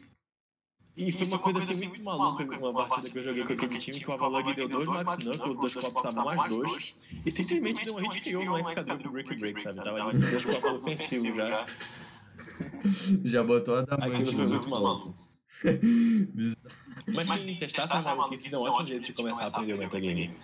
Eu também acho, eu também acho. Eu quando, como jogador de singles também, quando eu come... voltei, eu falei, ah, vou jogar no Showdown aqui, não sei o quê. O que me fez comprar o jogo foi ter esses sabe? Tipo, eu pensei, pô, uh, porque em singles aqui tinha uma pessoa no sul que os Pokémons, o PKX, eu fiquei, pô, não quero gastar dinheiro agora. E eu não, lembro, não sabia direito como fazer. Os, agora tá muito fácil bridar, etc e tal. Mas, tipo. Sim. Muito, eu fiquei muito feliz com os rental teams e meu primeiro time no, no showdown, assim, antes desse time do Gengar, que foi o primeiro do Switch, o primeiro time do showdown tinha Swords Dance. E eu achava que era só clicar Swords Dance e isso aí. Eu entrei com Scissor. Tipo, é, nem era o formato, né? Porque o Caesar só foi entrar depois. Mas eu fui jogar no Showdown, assim, eu, eu botei Random Battles, porque eu não sabia como jogava. E aí eu fui a, E aí caiu numa batalha dupla, não era, não era uh, o atual, né? Assim, ah, vou clicar Super Zense e já era, que nem era singles, e não, não aconteceu. Mas eu concordo, testar é, é, é o mais, honestamente, uma das coisas mais divertidas do jogo. Por isso que eu fui com Buzzball agora. Não que Buzzball seja uma maluquice dessas, mas eu, Dragonite também, uh, ninguém. Deixa eu até ver o usage dele. Porque quando eu usei tinha 2% de usage. Deixa eu ver agora. Aqui. É, pois é, e tipo, é, as pessoas não tem que se assustar né, se testar um time que muita gente chama de bom e você não conseguir usar, tipo assim, não pensar, ah, meu Deus, eu não. Tem coisa que até hoje eu não acertei usar. Por exemplo, eu nunca consegui me encontrar muito com aqueles times full, full offense, né? Tipo, hyper offense que a gente chama. Uhum. Que o cara levantei o wing e sai batendo até ganhar. Uh, inclusive, eu fui muito mal. Eu, não consegui jogar a Series 6 por causa disso, porque o metagame era praticamente só isso e eu era muito ruim fazer isso. É, eu, eu é uma tecla concordando e concordando mais ou menos, tipo, eu comecei a jogar no, lá no Brasileirão e tudo que eu sabia era. A primeira coisa que eu ia montar um time, eu já colocava o MC47 Wind. Aí começou meu time. E. por muito tempo foi assim, sabe? Tipo, eu só conseguia jogar com isso. Aí quando eu fui trocando pra Bulk Offense, foi muito difícil. Tipo, nossa, eu apanhava muito, eu não conseguia de jeito nenhum. eu pensava, meu Deus, como é que, como é que eu vou ganhar o jogo em, em sei lá, 10 turnos, né? Porque jogador de Hyper Office passou de 3, já é jogo demorado. Enfim, eu, eu pensava como é que era isso. Tanto que quando eu te enfrentei, eu fiquei, como é que ele me ganhou um jogo agora com. O que, que aconteceu? Como isso? E, e aí, quando eu troquei agora, eu, até o Agat tinha me falado, ah, que time mais ofensivo é a Cal pro IC. Aí, beleza, quando ele falou isso, eu ok, eu vou assistir então. E eu comecei a assistir, e comecei a casa, e eu tava em 1700 no showdown, eu fui pra 1300, velho. Tipo, eu não consigo mais jogar com isso, velho. Tipo, não fica mais, entendeu? Não adianta, não adianta nada. Eu testei Cinderace Tandrus, testei Whimsicott Cinderace. Não tinha. Não tinha como. Honestamente, assim, ó. Não tem como. E. Enfim, agora tem aqui mais duas perguntas prontas, que é. Essa, essa é uma pergunta bem legal também, que é para os jogos, assim, porque isso foi um ponto que o Rems comentou, que é 100% o comigo, a gente vai começar por ti de novo, Rems. Mas uh, para os jogos, assim, melhor de três da próxima fase, o que, que muda no team building? Porque, é, tem bastante diferença. O que, que muda? Ah, cara, sim, para mim é, é, o completo oposto de melhor de um. Aquela, aquelas coisas de game que não funciona mais. Até porque agora nesse, na Play Cup tem o Team Import, né? Então não tem como pegar de surpresa, o cara tá vendo que tem. Então o padrão, eu acho que o melhor mesmo é tu com um seguro, tipo, um tipo sólido. Uns pokémons que são mais usados, suporte, Tapu Fini, Nero, que são bons, são usados que são bons. Tem uma boa variedade de tipos, aqueles, aqueles cores, né? O grama, água, fogo, tem o Core Fantasy. Essas coisas geralmente são as melhores. E como já foi comentado aqui, né? Uma coisa que eu gosto de fazer é alguns truques de Max de bufar a defesa, bufar a defesa especial, ou então dropar a defesa e bater física, essas coisas assim. Eu acho que são. Esse tipo de estratégia que vale a pena. Ah, eu concordo, eu concordo total. Eu acho que. Eu acho que eu montando meu time para a próxima fase. A gente não essa é a próxima pergunta que eu tenho. Mas a gente não sabe o que esperar desse. A gente não sabe uh, da série 8, no caso. A gente não sabe o que esperar da próxima qualificatória. Mas algo que me chamou a atenção é realmente usar algo com Steel Spike e Quake do lado do Porygon. Ah, cara, é maravilhoso. melhor de três é muito bom. É. Eu tinha partidas na Blaze Cup que eu nem me importava em matar, eu importava em bufar a Tafinha até ela ficar imortal, aí eu matava. Essa é a minha filha. Exato, e isso mexe muito com o psicológico de quem tá jogando. Tu vê o Pokémon se bufando, tu, tu fica, nossa, eu preciso matar ele, eu preciso matar. E aí, quando a pessoa desiste e começa só a clicar botão, já era, velho. Porque essa é. Aí é divertido? É divertido melhor 3, por exemplo, na minha, na minha run da Cup 2. Eu fazia geralmente o G1 com essa estratégia, bufar Metafine até ela ficar imortal e ganhar. Aí eu sabia que no, no G2 o cara ia com os cacetes, ou na Tapfine ou na Celestila. Então, opa, bora mudar esse de jogo aqui. Era, era divertido eu ganhava assim. Ah, eu, eu, eu só. Deve ter sido muito massa mesmo. Até depois dessa pergunta, então, eu acabei de pensar numa, numa outra aqui, mas. Uh, Juan, pra ti, o que, que muda agora no time? Cara, eu acho, eu concordo muito com o que o João falou. É, todos esses times de game que são coisas que obviamente não funcionam, mas que funcionam pra te pegar de surpresa. Que nem o teu jogo lá, né, do, do Landers. É, esse tipo de coisa eu não sei se dá para dizer que não funciona de fato, porque pode até funcionar em um dos jogos, né? Mas eu acho que é isso. Tu tem que ter um time que seja sólido, independente da pessoa saiba do set, saiba os Pokémon que tu tá usando, tudo. É, ele, tu tem que ter respostas com o maior tipo de coisa possível. Eu não sei, provavelmente vai ser Series 8, né? Então eu acho bom é, dar uma estudada um pouco antes para ver o que, que pode ser mais usado, porque eu acredito que não vai ter tempo ainda de definir, ah, vai ser isso, vai ser aquilo, com certeza, mas dar uma olhada bem antes do que está sendo usado, pensar em alguns cenários, pensar em algumas respostas para os cenários e montando um time, como o João falou também, nesses cores são bem safe, né? Fogo, água, grama, metal, fada, dragão, e aí tu vai na fé, torce para dar certo. Sim, é, eu concordo bastante. Eu acho que esse que tem o gimmick pode vir a ser bom, numa, numa melhor de três, mas só pra ganhar o jogo 1, um, sabe? Ou Fazer o cara. dois, né? Exato, tipo, tu É, vem. às vezes o gimmick ele nem é útil pra ganhar um jogo, né? Eu já Verdade. acho que a resposta começa aqui. Ele é útil pra te deixar o cara com medo. Imagina naquela tua partida que o cara tinha o Landros de Lumberry e o Thunderous de Swagger. Se tu soubesse que ele tinha aquilo, tu provavelmente ia querer começar de Clefairy da Follow Me pra não deixar ele dar o Swagger. E o cara pode jogar em cima disso. Ah, quando eu usava o meu Corvo Knight Lumberry com o Swagger do lado, era, mesmo- era mais ou menos a mesma coisa. Até quando o cara sabia que vinha aquilo, às vezes o Corvette ainda sweepava ele porque ele ficava com medo, né? E jogar em cima do, do medo do teu oponente, fazer através do medo, forçar ele a errar, também é uma estratégia importante. Eu É, acho, é verdade. acho muito, concordo total. Eu lembro que teve uma vez que o Caio me contou de uma história do que o Agat foi para um, acho que foi para um IC e o Agat pegou e usou a Light Switch em um dos Pokémons e não clicou nenhuma vez. Mas porque era Ah, não, isso foi na, isso foi na Players Cup 1, pô. O Rotom dele tinha Last Switch e não clicou nenhuma vez. Foi isso. Sim, a Last Switch no Team Preview é muito forte. Sim, a Demais. Last Switch. Olha, eu, eu já assumo, ainda mais quando o cara é partida de alto nível, né? Eu já assumo que ele não vai clicar Last Switch. Porque eu penso, ah, o cara tá aqui jogando com o Team Preview aberta. Ele provavelmente tá pensando igual o Agat, eu não vou colocar Last Switch. Então eu, eu saio batendo, finjo que ele não tem Last Switch e até agora tá dando certo. Já até me xingaram por isso. Ah, eu lembro, eu lembro que tu me contou. Mostrou o print. tá? Que o cara foi pra cima né, de ti. Isso aí. nada Ah, Pois é.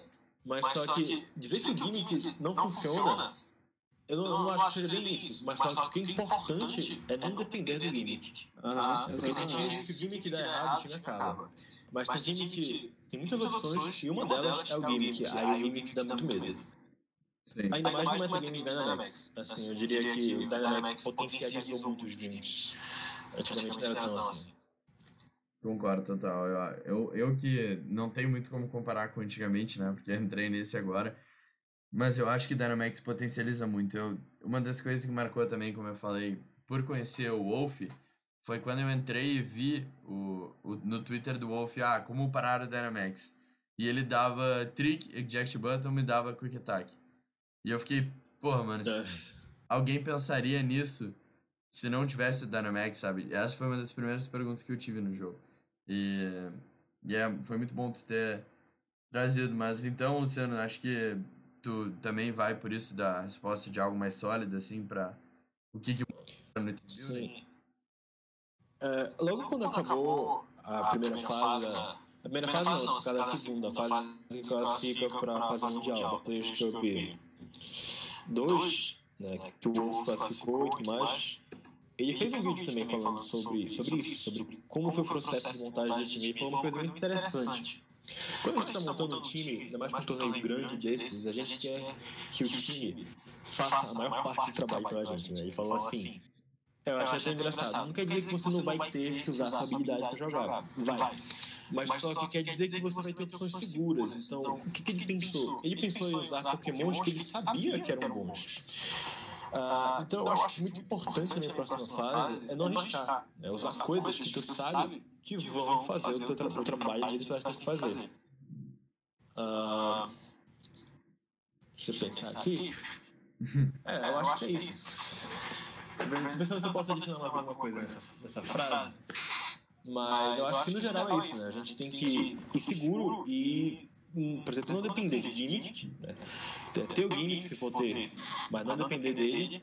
E ter pokémons dos quais você pode depender, sabe? Pokémons que podem fazer o trabalho deles de maneira consistente. O Pokémon em si, cara, é sobre consistência, né? Tu vai ver que a ideia é que ganha quem tá mais bem preparado no sentido de quem tem mais estratégias prontas, quem tem mais capacidade de adaptar, quem consegue ser consistente e quem toma melhores decisões. Ah, se, se- se a gente for fazer uma análise, né? Agora eu já tô ficando aqui muito filosófico. Ah, mas existe uma ramo da matemática que o nome é a teoria dos jogos. E um jogo, ele consiste basicamente numa tomada sucessiva de decisões. Ou seja, você toma as decisões que dão a maior chance de alcançar a vitória. Portanto, É basicamente consistência a palavra-chave. Você nunca vai conseguir garantir 100% que você vai ganhar, porque existem probabilidades, existem chances de crítico, de errar e tal. Mas se você conseguir encontrar o que é mais consistente, as chances são de que você vai ser o que chega mais longe. Concordo. Eu acho que esse é o elogio mais. Esse é o elogio mais brilhante para um jogador de Pokémon. É consistente. Eu acho que. Nossa, total. Eu comentei isso quando narrei a, as finais do top até o final da, do torneio do Caio. Que a gente estava falando de consistência quando o, o player que a gente estava vendo a partida era o Edu Cunha. Eu acho que o Edu Cunha é um dos exemplos de consistência total, sabe? Sim, é absurdo. O cara é, é, é, absurdo mesmo, não tem outro jeito de falar. Ele tá sempre nos tops, ele, ele consegue manter o mesmo time por muito tempo e ser consistente. É um negócio brilhante. Eu acho que é o elogio mais, mais da hora que tem no VGC. Eu, eu não, não sou ainda nem perto de ser um player consistente. Eu tô melhorando nisso, mas eu acho que essa é a coisa que eu. Nossa, com certeza, número um que que busco, assim, porque consistência é incrível, é incrível, assim. E até um dos motivos de convidar esses três, acho que aqui no cenário brasileiro os três são bastante, assim, dá pra ver. Acho que quem, a maioria aqui das pessoas que tá assistindo deve conhecer, mas vai olhar um Top Cut vai ter, entendeu? E é, você muito. O Catel também é um jogador que eu acho que vejo, vejo muito ele direto, assim o Igor, bastante Santana. Os players que eu, que eu conheci primeiro, né? Tipo, eu, eu conheci o Raul também, eu já ficava assustado. Eu acho que o primeiro torneio que eu joguei, eu joguei um torneio dos Ives, olha, antes de eu entrar, há muito tempo atrás. Eu, eu apanhei pro Juan, acho que 4x0 as duas partidas e que eu tava. Nossa, o time que eu usava, vamos falar de Hyper Offense. Eu tava usando Dragapult, Duraludon e Dracovish no mesmo time. Eu lembro. Meu Deus. é, vocês estão achando que isso aí que era Hyper Offense, velho, com e Koch e Duran ainda. Duran. Era. Meu Deus, eu botei 4, 5 Pokémons que batiam em Whimsicott. E. Apanhei pro Juan, apanhei pro Juan e o Juan me falou isso. Ele falou: ah, tinha que procurar um time com consistência. Eu fiquei com isso na cabeça. Tipo, era, era algo que eu pensei, pô, agora é isso aí que eu vou procurar. E quando... É tipo frase de anime, assim, né? Eu falei com, com a minha cabeça. Passaram flashbacks na cabeça dele. É. Sim, mas é. Eu, quando eu comecei a treinar com o Caio, foi. Foi a primeira coisa que eu falei pra ele. Eu falei pra ele, não aguento mais jogar Hyper Offense. Eu não consigo ir longe com Hyper Offense. O máximo que eu cheguei foi um torneio aquele lá do Latam, que eu perdi até pro ano final com o. que é o time mais ofensivo, assim, que, ok, eu já tava um pouco pesado no jogo, mas agora eu não consigo mais nenhum. E o Léo mandou aqui boa noite, que o Léo é um grande amigo meu também. Boa noite a todos, ele mandou. Mas... Boa noite. É, só pra uma coisa que eu preciso de falar, mas eu acho bem importante também estar, tá, a gente falou antes, confortável com o time da próxima Players Cup, porque é muito cansativo. É um torneio muito cansativo. Muito. Então, é bom estar com um time confortável, porque assim como tu pode jogar, tipo, quatro partidas no dia, tu pode jogar, sei lá, oito, nove partidas no dia. Eu acho que eu joguei oito no primeiro dia e eu estava exausto. Então, é, eu ia... Isso é Demora muito as partidas, é bem cansativo, então... Acho que a pessoa tem que estar preparada não só no jogo, mas também psicologicamente, porque demanda uma, um certo esforço aí de ficar tipo uma hora, duas horas esperando uma partida, sabe? Nossa, total. Eu, eu até. Ó, o Luciano. Bem, Luciano. Ah, voltou.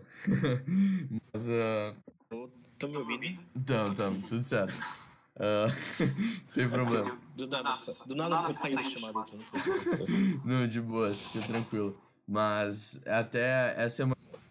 O Rua também se classificou no Cup 2, né? Sim. Sim, tu falou com o time. Ah, beleza.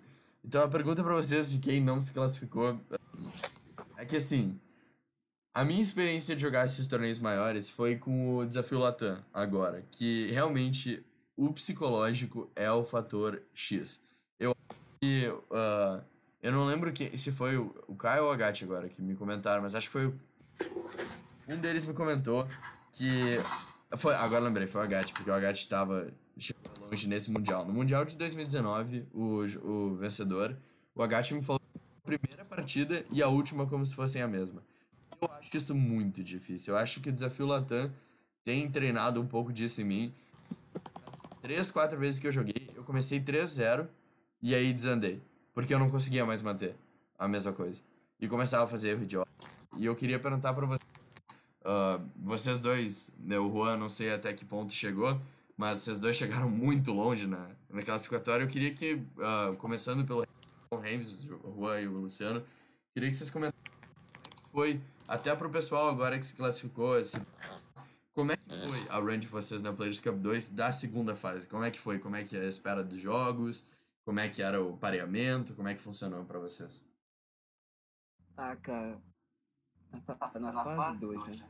Uhum. É triste mas tudo bem, bora lá. No primeiro dia, eu até comecei bem, né? Como tu falou, geralmente a gente consegue talvez engatar uma, uma, duas, três vitórias em seguida, então tu vai longe. E caso tu não perca, tu joga menos. E isso é maravilhoso, é uma vantagem absurda. Só que no meu caso, eu perdi na minha quarta partida. E a partida aí era, como o Juan falou, um tempo de espera absurdo para chegar a minha vez. Quando chegava era engatilhando uma partida atrás da outra, às vezes aconteceu isso. E é cansativo, tu joga muitas partidas. Então, gera, e, e tinha um problema também, teve partidas que eu venci pelo time, perdi pelo time, não foi só uma, ou seja, era muito tempo jogando. E tu tá exausto, cara. Tu tem que, às vezes, você vai no automático, vai muita besteira. Pelo menos eu. Então, jogar esses torneios do Latam, eu acho maravilhoso, te prepara bastante mesmo. E esse da Place Cup foi, acho que o segundo torneio grande que eu joguei. O primeiro foi justamente o Latam. Aquele que eu venci lá, o. o uhum. Venci o Latam. Uhum. Então, e ele foi um bom preparatório pra mim. E é isso, vai jogando, vai jogando e pega um time que, sempre tem sabe como lidar rápido, sem pensar tanto assim. Acho que é uma boa também. Ah, eu assino muito, muito, muito, muito embaixo disso. Agora, já começando amanhã, que eu vou ter treino com, com o Caio, já encontrar uma. Não um time em si, tipo, ah, os seis pokémons que eu quero, mas uma formação que eu. Que eu para começar a me preparar para esses torneios maiores. Sabe, eu digo formação, por exemplo, ter um Pokémon com, com prioridade, eu acho que é Uh, respondendo Sim, uma das perguntas que eu fiz mais cedo. Exato, tipo, eu fiz. É, qual de vocês que falou? Eu tava, eu tava muito concentrado com o jogo, mas teve uma hora no. Que, que eu tava jogando e o Pokémon tava no. Foi o Luciano. Foi o Luciano? Que ah, falou que é, o meu time, meu time do classificatório dessa, eu queria muito ter um Rillaboom lá em algum lugar, mas eu não sabia onde botar ele. E acabei ficando sem Rillaboom. Ah, eu percebi que prioridade é muito importante, cara. Tipo, óbvio que sempre foi, né? Como se eu nunca não soubesse disso, mas nesse metagame eu tava vendo que o fato de eu não ter um fake out ou, ou qualquer outra prioridade tá me atrapalhando muito. É. Eu senti a mesma falta. Deixa eu só tirar aqui. Pronto. Uh, senti a mesma falta, concordo total. Então, Juan, como é que foi pra ti? Ah, Players Cup do... É... do... Eu ganhei a primeira partida, tipo, eu comecei o jogo, o primeiro golpe que eu recebi foi um crítico. E aí eu perdi o primeiro jogo, mas deu pra ganhar 2x1, né? E aí, no próximo jogo, no segundo jogo, foi contra. Eu não lembro agora se foi foi contra um cara que usava o time de, de chuva, que foi pro top 8 lá, sabe? A Ruana que ganhou também. Isso. E aí, o que, que aconteceu nesse jogo? É, o primeiro jogo, eu não sabia o que esperar. Tomei três Rider Pump de um Politor Specs seguidos. E eu já fiquei abalado psicologicamente. E aí, no outro jogo, eu pensei pra caramba. E, tipo, no primeiro jogo eu sabia que eu tinha perdido. Então eu fiquei pensando o que eu ia fazer no próximo jogo já, né? Aproveitando o tempo. E aí tava tudo certo, mas eu tomei crítico de novo no final. E perdi todas as vantagens. E acabei morrendo da Winners aí. Tomando um monte de Rider Pump crítico. E aí, tipo, eu já tava super, tipo, desmotivado, né? A continuar jogando o negócio. E aí isso foi tipo meio. Não, foi tipo uma hora da tarde. E aí eu fiquei esperando até umas 15 para as 4 a partida da Losers. Aí nesse momento eu já não, não tava mais. Não tava mais jogando, entendeu? Eu já tava. Tinha só aceitado mesmo. E aí eu joguei uma na Losers, eu ganhei uma na Losers ainda, mas na outra eu perdi. Eu nem lembro direito que, que, pra que que eu perdi. Mas eu perdi pra alguém que ganhou daquele One Fi. Então, eu sei que ele não era ruim. Mas eu meio que já tinha perdido pra mim mesmo por todo, por todo esse negócio que eu falei, ser extremamente cansativo. Todas essas partidas, ficar tomando crédito logo nos primeiros jogos, aí desmotiva bastante. Não, eu, eu nossa, eu agora, realmente, o quanto eu me vi no Renves falando da melhor de um, que não é o forte dele, eu me vi nisso que tu falou agora. E eu acho que um dos, o principal uh, fator que foi difícil de lidar para o desafio Latam, que é uma crítica que eu, eu fiz até e eu, eu achei que foi muito construtiva, porque melhorou muito. Ainda não. Nossa, esse, o último que eu joguei uh, teve muito pouco isso, então acho que realmente eles melhoraram muito e tá maravilhoso agora. Mas os dois primeiros, a espera dos rounds é insuportável. Porque tem o problema de conexão, pode acontecer com todo mundo, tem vários uhum. que a gente não controla, beleza. Mas também tem pessoas que não reportam essas coisas. Isso, isso é um pouco chato, obviamente, não é culpa da organização. Às vezes até pode ser. Mas eu acho que esperar os rounds é muito chato, especialmente quando tu tem uh, nesse formato de winners e losers, ou Sim. desafio Latam, que tu tem que ficar X2, por exemplo. Porque se uma pessoa tá X1, ela não vai, ela não vai ficar. Se uma pessoa tá, por exemplo, 2-1, aí beleza, ela vai continuar. Mas se, uma, se a pessoa chega no 2, ela não vai querer continuar, porque vai que ela joga uma rodada, duas e perde na decisiva, ou perde uma antes. E aí tu já ficou, pensa, pô, eu podia ter ficado uma hora e pouco agora do meu dia, que eu tenho um outro compromisso, sei lá. Eu acho que é, é, é difícil de lidar. Ainda mais quando acontece essas coisas de crítico e Miss, enfim, hacks, né? Eu, particularmente, eu acho o formato de Double Elimination bem ruimzinho pra Pokémon, por ser um jogo longo. E eu não sei, eu não gosto desse formato pra Pokémon, porque fica muito cansativo. É muito fácil um torneio passar de 8, 10 horas, dependendo da quantidade de pessoas. Eu prefiro, honestamente, uh, tenho os torneios que eu mais gostei do, do Brasileirão, que eu participei, foram os torneios que eram melhor de três em grupos, né? Como se fosse, enfim, futebol, né? Liga dos Campeões, sabe? Uhum. E aí era. O grupo tinha três pessoas, quatro pessoas, é, eu e mais três normalmente. E aí tu jogava melhor de três com os três, aí saíam dois do grupo e aí era single elimination. Que nem é no futebol. Tipo, eu, eu acho que pro Pokémon eu prefiro esse formato, sabe? Porque evita uhum. esperar muitas rodadas. Eu acho que, ok, é muito legal ter a oportunidade de pegar ir para Losers e voltar. Só que a caminhada da Losers é muito insuportável. É o infernal. Sim. É infernal. É infernal. Ainda mais que cada jogo leva, tipo, o quê? Cada set uns 20 a 30 minutos? Então é. pensa se tiver que jogar, tipo, 4, 6 sets no mesmo dia. Quer dizer, sem, sem contar o tempo antes do jogo, né? Sem contar o tempo que tu vai marcar. E aí o sistema maravilhoso do Switch deixa a partida. Cara, eu tive um set que demorou quase uma hora. Pois é.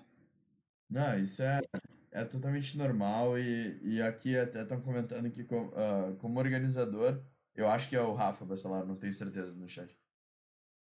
Isso. Como organizador, eu diria que o problema, uh, o problema estaria nos organizadores permitirem os jogadores de round 1, quando acabar, se o oponente. Ah, tá. Acabaria se fosse tipo, ah, o cara acaba o, o primeiro o primeiro round, ganhou, se o oponente está disponível, vai pro, direto pro round 2, sabe? Tipo, eu realmente acho que isso aqui tão, tão ah, também falou que também é contra single elimination. Ah, tá, double, ok. Ah. Porque isso é mais ou menos single, o que ele tinha falado. Ok, é contra double.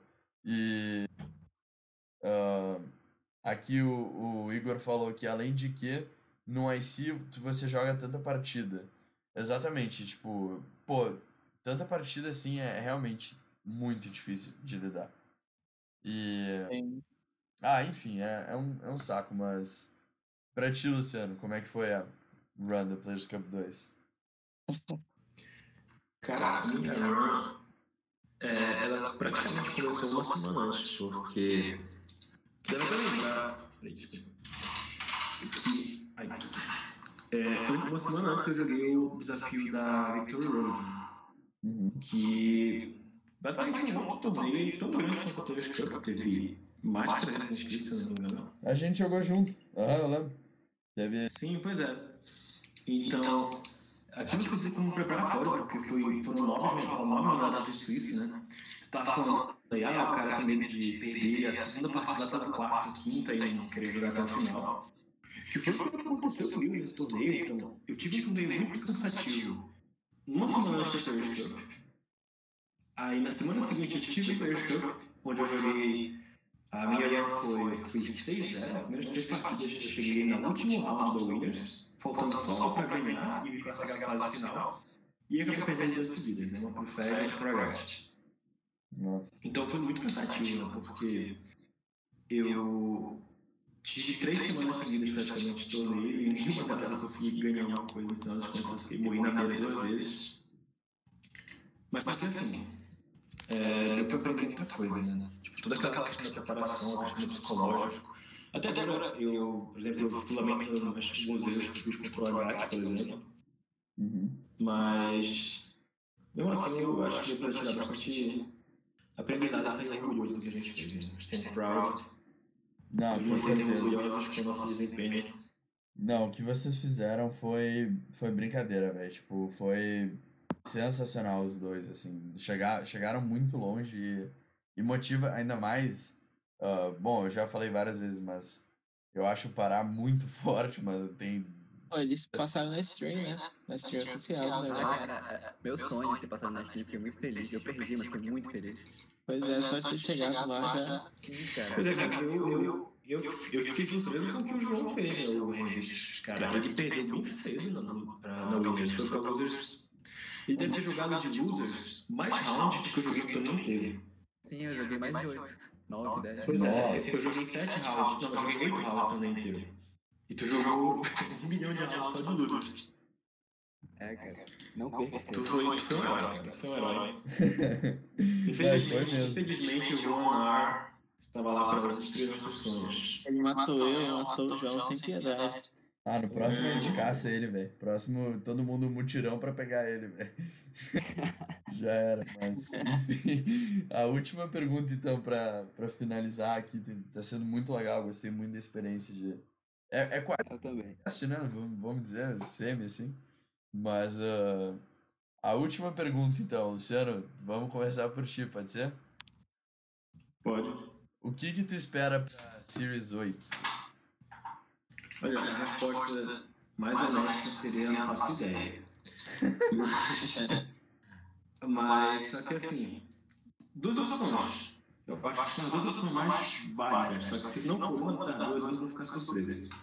A primeira é GS Cup, né, liberar dois Pokémons restritos para entrar no time. Ah, por que tu acha que é possível o GS Cup? Porque a comunidade de Pokémon do nada decidiu que o GS Cup era muito divertido e fizeram uns 300 torneios em dezembro e agora 8 de janeiro de GS Cup. É, eu vi no Twitter vários é, juízes provavelmente têm alguma influência na decisão desse tipo de coisa, comentando sobre o GS Cup e tal. Tipo, eles fizeram votação no Twitter, o que, que o pessoal preferia, e escolheram o GS Cup. Então acho que é uma boa opção. Depois do GS Cup, a opção mais votada nesse tipo de, de enquete era de banir Dynamax. Só que eu acho que isso não vai acontecer. Por mais que eu achasse que seria interessante, eu acho que não vai acontecer. Simplesmente porque eu acho que não seria uma boa coisa em termos de marketing, sabe? Uhum. É, Dynamax é o. Tipo, a série, a série 8 vai ser o formato da PS Cup 3, da fase, das fases finais. Então, banir Dynamax agora significaria que a gente jogaria a PS Cup 3 sem Dynamax, o que seria horrível para Pokémon Company em termos de marketing. Eles estariam basicamente mostrando no telão eles admitindo que Dynamax foi uma péssima ideia. Seria tipo isso. Então eu acho que não vou banir Dynamax. Nossa, eu, eu até. por causa disso, eu acho que a segunda opção mais, mais viável é o que eles fizeram em Série 6, né? Banir os 10 pontos usados. Uhum. Então. Inclusive, eu tava um dia desses como eles seriam banidos e. Enfim, esperava. Bom, se o Porygon for banido, a gente tá feliz, né? Mas Se eu Sim. não me engano, se eu não me engano, ele tá entre os 10. ele tá, ele tá. Ele tava em sétimo, alguém falou aí. Não, ele tá em sétimo do showdown, eles usam do Battle Stage, porque olha como é que tá lá. Ah, é verdade. Deixa eu ver aqui que já. Os 10 do Battle Stadium agora, para o pessoal aí que tá ouvindo. O Urshifu é o primeiro, Rillaboom é o segundo, Incineroar é o terceiro, Vixe, não tem Porygon. Regelec quinto, Landro sexto, Glacier sétimo, Moltres oitavo, Whimsicott nono e décimo Grimmsnarl. Meu Deus. É, uma galera. velho. Pelo menos o Pois é. cavalo vai. Sim, e, a gente perderia Incineroar e Glandalf né, se isso acontecesse. Como é que ficaria o time deles na Tag Tem o Scraft, né? Scraft, tem? É, sim. Scraft, né? Ah, mas é legal. Mas dizer que ele não exageraria, mas poderia ser interessante. Eu concordo. Uh, agora, o ponto, teu ponto foi muito bom. Assim, pra, pra começar, eu acho. Eu, eu tenho duas coisas só. Eu acho que, assim, se for sem Dynamax e tiver o Archifo, eu acho que vai ser muito roubado. Pois é, Pelo amor de Deus. Balanceado pela existência da Dynamax, né? É, exatamente. Ele só é balanceado por isso. Eu acho também. Uh, esse teu ponto foi uma coisa que eu não tinha. Muito bom que apareceria na. Eles não colocariam que admitiu o erro, sabe? Tipo, eu acho que. Uhum. A não ser que eles não vejam como erro, aí beleza. Mas eu acho que. Eu tenho medo que a. Eu vou deixar o Juan e o Renvis terminarem de falar, eu vou falar a minha opinião melhor. Mas vai lá, Juan. Tá, é, então, tem dois pontos. Tipo, eu, particularmente, também acho que vai ser formato de S-Cup, né? Que com os lendários e tal. Mas, vendo pelo lado comercial, eu acho. Eu também acho que pode ser, de novo, como foi antes, com banimento e os pokémons. Justamente porque, acho que foi até contigo que eu falei, né? Que se, se saísse agora, basicamente já ia estar no fim da vida do Pokémon. Uhum. E nem foi anunciado o próximo ainda, né? Sim. Quer dizer, a gente sabe que vai sair, provavelmente no final do ano. Mas Pokémon geralmente sai tipo novembro, setembro, outubro, por aí, final do ano. E eu, por isso que eu acho que não vai, não vai. Talvez não seja agora, talvez tenha mais dois meses que nem teve naquela transição, que chegou um monte de coisa, né? Que teve uma, uma, uma banlist, e aí foi dois meses, tipo, super morno, sem graça. E depois veio tudo coisa nova e tal. Então eu acho que essa é a opção mais provável, infelizmente. Porque lança Jessica Cup e aí, tipo, depois vai ter o quê? Vai ter isso até o final do ano, né? Porque Exato. não vai ter mais novidade, não vai chegar mais coisa nova. Então. É, o Juan acabou de me deixar confuso. Porque pra mim Jessica Cup era fato, mas ele apresentou um bom ponto agora. Pois é. A gente pode pensar em outras opções assim, meio malucas, mas que talvez na lógica da Game Freak faça sentido. Então, a gente, mas não era nem isso que eu ia falar. Ah, por exemplo, pode ser uma regra que só vale os pokémons que estão no Dex do Crown Tundra, imagina. É verdade. Vai tipo um banimento também, né? Sim, mas seria um banimento com outro critério. Outra possibilidade é, é eles simplesmente falarem assim, não, agora entrou o Calyrex, mudou só isso. É. Pô, já ia ser chato, né? Já ia É, ser muito pode só chato. mandar alguma coisa ou outra. Mas eu acho muito difícil ser coisa de DLC, porque. Beleza, tu não tem DLC, mas tu consegue lançar. Só que mesmo assim, tu ia dar muita vantagem pra quem tem, se tu limitasse o jogo, pra quem tem aquela área. Porque o cara pode capturar tudo. O outro ia ter que trocar um monte de coisa aí. Ia ser, ia ser esquisito, né?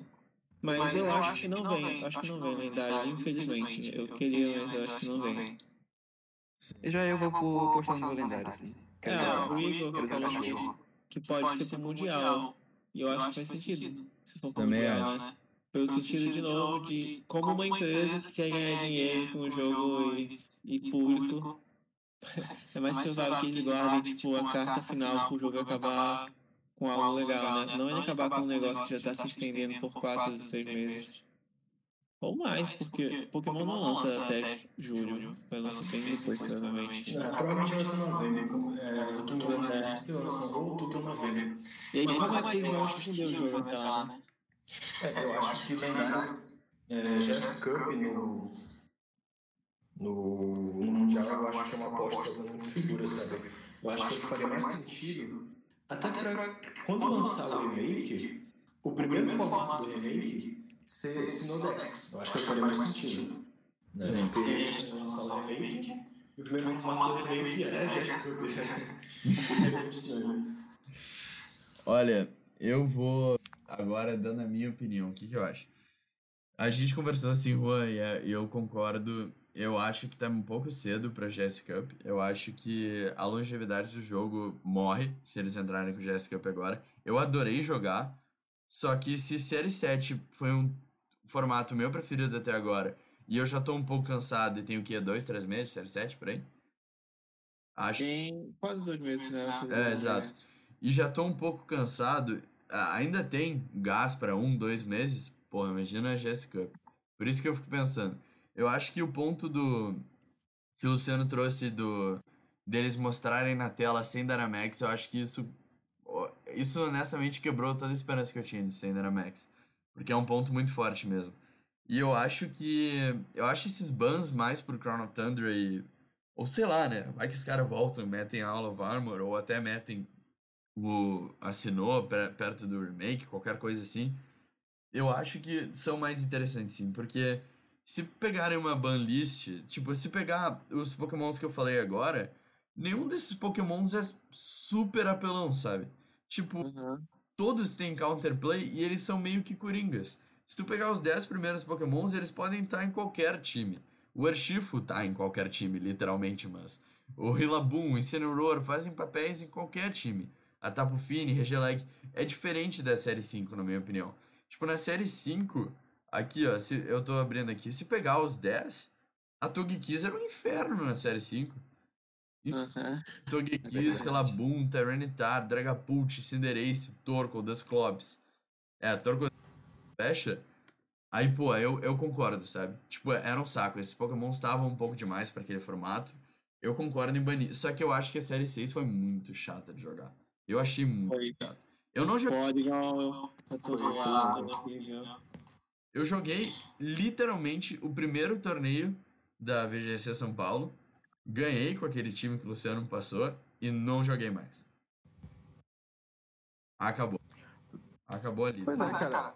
É é, essa parte de estar tá enjoado, né? Eu acho interessante isso, porque antigamente o VGC era a mesma regra durante um ano inteiro, né?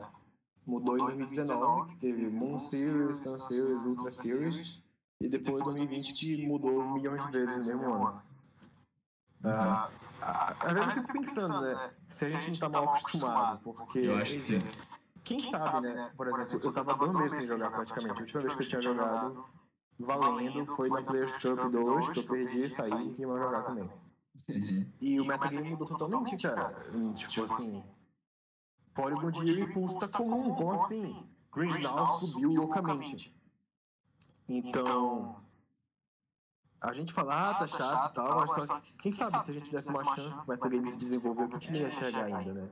Nos outros anos a gente via coisa muito louca, é, que o metagame começava normalmente lá por novembro, Aí é novembro, dezembro, janeiro, fevereiro. Aí chegava em agosto, que era o Mundial, o Metagame já tinha quase um ano, mas mesmo assim, o pessoal do Mundial chegava com coisa que surpreendia todo mundo. Então. Luciano. Então. Oi. Tem um ponto também que a gente não está tendo nenhum presencial, né? Então isso cansa o jogo muito mais rápido. Fato. Sim, eu acho que esse é outro, outro fator mesmo, né? O Metagame desenvolvia muito nos regionais. Ah. Sempre que tinha um regional, já tinha alguma coisa nova que virava moda. Como a gente não tem mais isso, né? A gente tem esse problema. É, ponto a pensar. Pô, eu não. Até achei que essa ia ser a última pergunta, mas agora eu tenho uma pergunta minha. Porque eu não joguei presencial, vou falar pra vocês. É a primeira vez que. O único presencial que eu joguei, tipo, ok, eu já joguei em presencial de Pokémon, só que foi singles. Eu tinha 12 anos e eu lembro. Eu venci o. Eu venci um, uma pessoa que tava usando Chance e eu, ah, não, era, não era Chance, era Blissey. E aí eu tava com. Era singles. E eu dei 20 Focus Blast pra matar a Blissey, velho. Matou por causa de um crítico. E eu subi em cima da mesa e comecei a dançar. E aí falei, ah, isso aí, perdeu. Quem mandou usar Blissey? Não sei o que. Eu tinha 12 anos, velho. Justo. Eu acho que foi boa essa reação. Exato, mano. Eu acho que é a reação mais madura que poderia ter feito uma Blissey. eu amo bastante Chance e não posso falar nada. Não, tipo, esse foi. E eu não lembro de nada, entendeu? Não tenho uma memória tirando essa da, dessa época. E as pessoas viam, tipo. E não, não foram. Ah, tá, 20 Focus Blast, tipo. Não foram. Uh, eu realmente. Eu, aqui, eu, eu, tinha que, eu lembro que eu tinha que acertar dois e o último tinha que ser um crítico. E eu conseguia dois e o último não era crítico. Ele dava aquele. Uh, boiled, alguma coisa, acho que é boiled egg. Soft boiled. Soft boil, é. Isso aí. E aí eu, eu fiquei muito puto, mas. Uh, eu, eu queria saber para vocês, cada um de vocês contasse, porque é algo que realmente eu não tenho aqui no Sul. Então, eu agora, quando começarem os presenciais, eu tô até pensando numa ida para São Paulo para ficar um semestre lá, para jogar. Mas uh, queria saber de vocês como é que é, começando então pelo Renves aí. E como é que. Qual a experiência presencial, o que, que muda, por que, que é tão mais legal. Obviamente, deve ter vários motivos, mas. Ah, cara, são vários motivos mesmo. No, na verdade, eu, quando começou online, eu preferia, porque eu tenho preguiça de casa. Só passou um mês, dois meses, é, a saudade de presencial era muito grande. Era muito bacana tu ir lá, ficar conversando com o pessoal antes das partidas, durante as partidas, sei lá, todo momento é bem diferente. Então, sim, a falta é muito grande. Só que tem um ponto que eu acho que vale comentar, principalmente pra gente aqui do Pará, que o online trouxe pra gente. Justamente a oportunidade da gente jogar esses torneios com a Players Cup. Tipo, eu já jogo no GC, eu e o Luciano, o Pino acho que chegou um pouco mais tarde desde 2017. E a gente só jogava entre a gente. Era bacana, era muito legal. Só que era competitivo entre eu e o Luciano. Com o online, abrangiu muito isso. Conheci vocês aí de outros estados, participei de grandões, então eu dou um obrigado por online mais cheio. Quero meu presencial de volta. Com certeza, eu, eu só imagino. Eu acho que eu sou uma pessoa muito, muito social, sabe? Tipo, muito sociável. Eu, eu gosto de conversar com todo mundo, eu gosto de enfim, eu faço bastante amigo, eu gosto realmente de, de falar com bastante gente, eu acho que seria muito legal. Eu agora tive em São Paulo, acho que foi novembro, a metade de novembro, e eu vi o Rashik do, de São Paulo, né, o Vitor Rashik, e eu vi ele, uh, e eu conversei de Pokémon com uma pessoa na vida real, e eu fiquei chocadaço. eu não tava entendendo o que tava acontecendo, eu tava falando de Pokémon numa padaria, velho. Eu fiquei, que isso? O que que tá acontecendo, que muda é velho? Ele tava falando, não, porque eu entrei com Cresselia, entrei com... E eu fiquei, que isso, mano? Não é cross Cresselia, velho. O cara tá falando aqui numa padaria, tipo, de Pokémon, tá ligado? Eu tinha que ter escutado errado o negócio. E não, mano, o cara tava... Eu falando de Pokémon com uma pessoa na vida real, velho. Eu fiquei, meu Deus, mano. Isso é, é, foi outro sentimento, sabe? Foi realmente assim. Ó, ah, com certeza. Mexeu comigo. Mas, Juan, o que, que tu acha? Então, eu comecei, é, acho que em dezembro, mais ou menos, no primeiro presencial, em dezembro de, do ano do lançamento, né? Tipo um mês depois que lançou, eu acho. Ah, eu não lembro exatamente. Isso. E aí. Eu fui ao torneio. E aí. É, eu acho que eu joguei tipo em dezembro, aí, até março. Quando que começou tudo? Tudo da errado. Então foi tipo uns quatro torneios, sabe? Só que foi bem legal, assim. Tipo, principalmente no começo, eu não sabia muito bem o que eu tava fazendo. Ainda conseguia ganhar partidas e tal, no torneio eu peguei quarto. Mas no outro que eu fui, eu perdi tudo, ganhei uma partida, perdi tudo. Mas mesmo assim, é uma sensação diferente, porque beleza, tá jogando online, tu perde, tu, sei lá, volta a fazer o que tu tava fazendo, né? E lá, lá não, tipo, além de tu poder conversar com as pessoas, tu pode assistir as partidas delas, que a gente sempre tem uma TVzinha lá, pode é, interagir com as pessoas, é muito diferente do que tu tá online, né? E só de estar num ambiente assim com pessoas que gostam das mesmas coisas que tu gosta já é bem legal. Ah, eu, eu amei, amei, amei. E foi uma pessoa só, entendeu? pois é, eu acho que é bem legal, porque no pior dos casos, tu chega lá, tu perde tudo, mas pelo menos tu conhece gente nova, né? Então, é, mesmo que tu perca tudo, tu.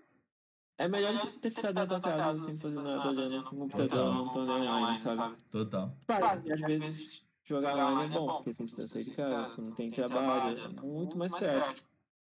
Só que é, é bom tu, tu, tu sair, tu poder jogar, assistir as partidas, tipo, teve, teve final do campeonato super emocionante que o Luciano assaltou o cara lá, ele deu, dava ele desviou duas vezes no mesmo turno de Wave, sabe?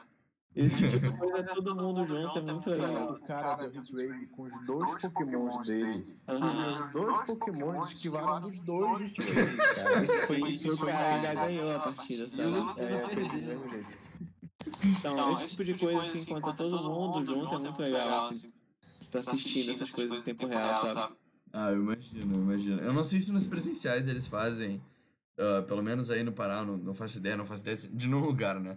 Em São Paulo, se eles fazem algo parecido, porque eu já vi uh, uh, na Bazar comentarem as partidas, se aparece no stream, algo maior. Ah, sim. Eu acho que a gente não chegou a fazer isso, né? Porque quando a gente tava com uma estrutura melhor, aí parou tudo, acho que nem deu tempo. É, a gente chegou a ter uma TV para as pessoas assistirem, mas ninguém comentando. É, e também era muito difícil ter alguém comentando, porque lá onde a gente estava jogando, é, não tinha uma, por exemplo, lá no Bazar de Bagdá, Uhum. ah, tem três ambientes, um lugar bem grande. Tem a recepção, onde tem uma TV, que era onde estava passando os jogos e saía a narração. Aí tu dava mais pra frente em outro ambiente com as várias mesas, que era onde os jogadores ficavam. E onde os narradores ficavam era no terceiro ambiente fechado lá atrás. Né? Então, os narradores não tinham contato com os jogadores no meio da partida. Então, eles poderiam falar várias coisas, comentar várias coisas, sem atrapalhar os jogadores. E tudo isso passava lá na frente da loja, na recepção. Numa, num espaço tinha umas poltronas e a cadeira. E a, a cadeira já era a TV. Uhum. Aí aqui em Belém, né, o espaço que a gente tinha era bem menor. Então tá todo mundo em cima do outro ali, não tinha como narrar, não. ah, eu, eu honestamente amei o torneio que eu foi um convite assim maravilhoso do Caio. Eu até torneio, ele falou: "Ah, se, tu não pegar top, né?" Aí tá, eu comecei 2-0, eu perdi a primeira, eu falei: "Ah, aí, tomara que eu perca a próxima mesmo, que Deus já vou narrar." E aí foi isso, eu, eu acho muito massa. Aqui no, aqui no sul, pelo menos os, esse aí que eu fui da, da Bliss era num shopping mesmo. O, o- bem provavelmente não era legal, eu nem sei se eu podia estar comentando aqui, mas ah, a gente pegava e. A gente não, né? Eu não participei da, da organização, né? Ainda mais se for legal, eu não tenho nada a ver com isso, já deixando declarado. aqui. Mas as pessoas pegavam na, na praça de alimentação e iam jogando nas mesas ali, entendeu? Tipo, se juntavam Olha, Luciano. e ainda cobravam a entrada. Então, fez tipo, bastante CEOs isso. é, tipo, eles. O, eu lembro que o organizador falava assim: ah, me paga aqui no canto porque não podem ver que a gente tá cobrando. né?" e eu fiquei tipo, pô, que massa, hein? Eu, ainda, eu ia com meus pais, né? Eu tinha 12 anos, a minha mãe ia junto, e tipo, ela falando, eu, pô, não sei se é muito massa isso aqui, não sei o que. Eu ficava, ah, não tá. Mas, Luciano, antes de perguntar ah, mais sobre o presencial, o Igor mandou. Acho que presencial vai, vai voltar com tudo, porque o online deu a chance de quem nunca participou dos torneios, tipo, ah, vou jogar, não vou perder nada, deslocamento, almoço, dinheiro. Com isso, vou vir morrendo de vontade de jogar com o pessoal. As pessoas, mas não é por não perder nada, é porque eu não tive a chance. Eu, o primeiro presencial que tiver, velho, se for presencial em Belém, se for presencial em São Paulo, eu tô indo, velho. Tô nem aí. Olha, todos já sabem, né? O Exato. primeiro torneio em Belém, se tu não tiver Semana que vem aqui. Não, eu tô indo, velho. Quando, quando então soltar, casa, tu vai fazer um torneio. Tô indo, velho. Já vou, já vou comprar passagem. Mas falando sério, eu, eu pretendo muito, assim, eu, eu, eu tô muito afim de, de ir pra São Paulo mesmo. Eu, eu tenho, por estudar, eu estudo na SPM, né? Então já tem lá em São Paulo. Eu tô considerando muito transferência por isso. Mas, ah, nossa, podem, podem me esperar.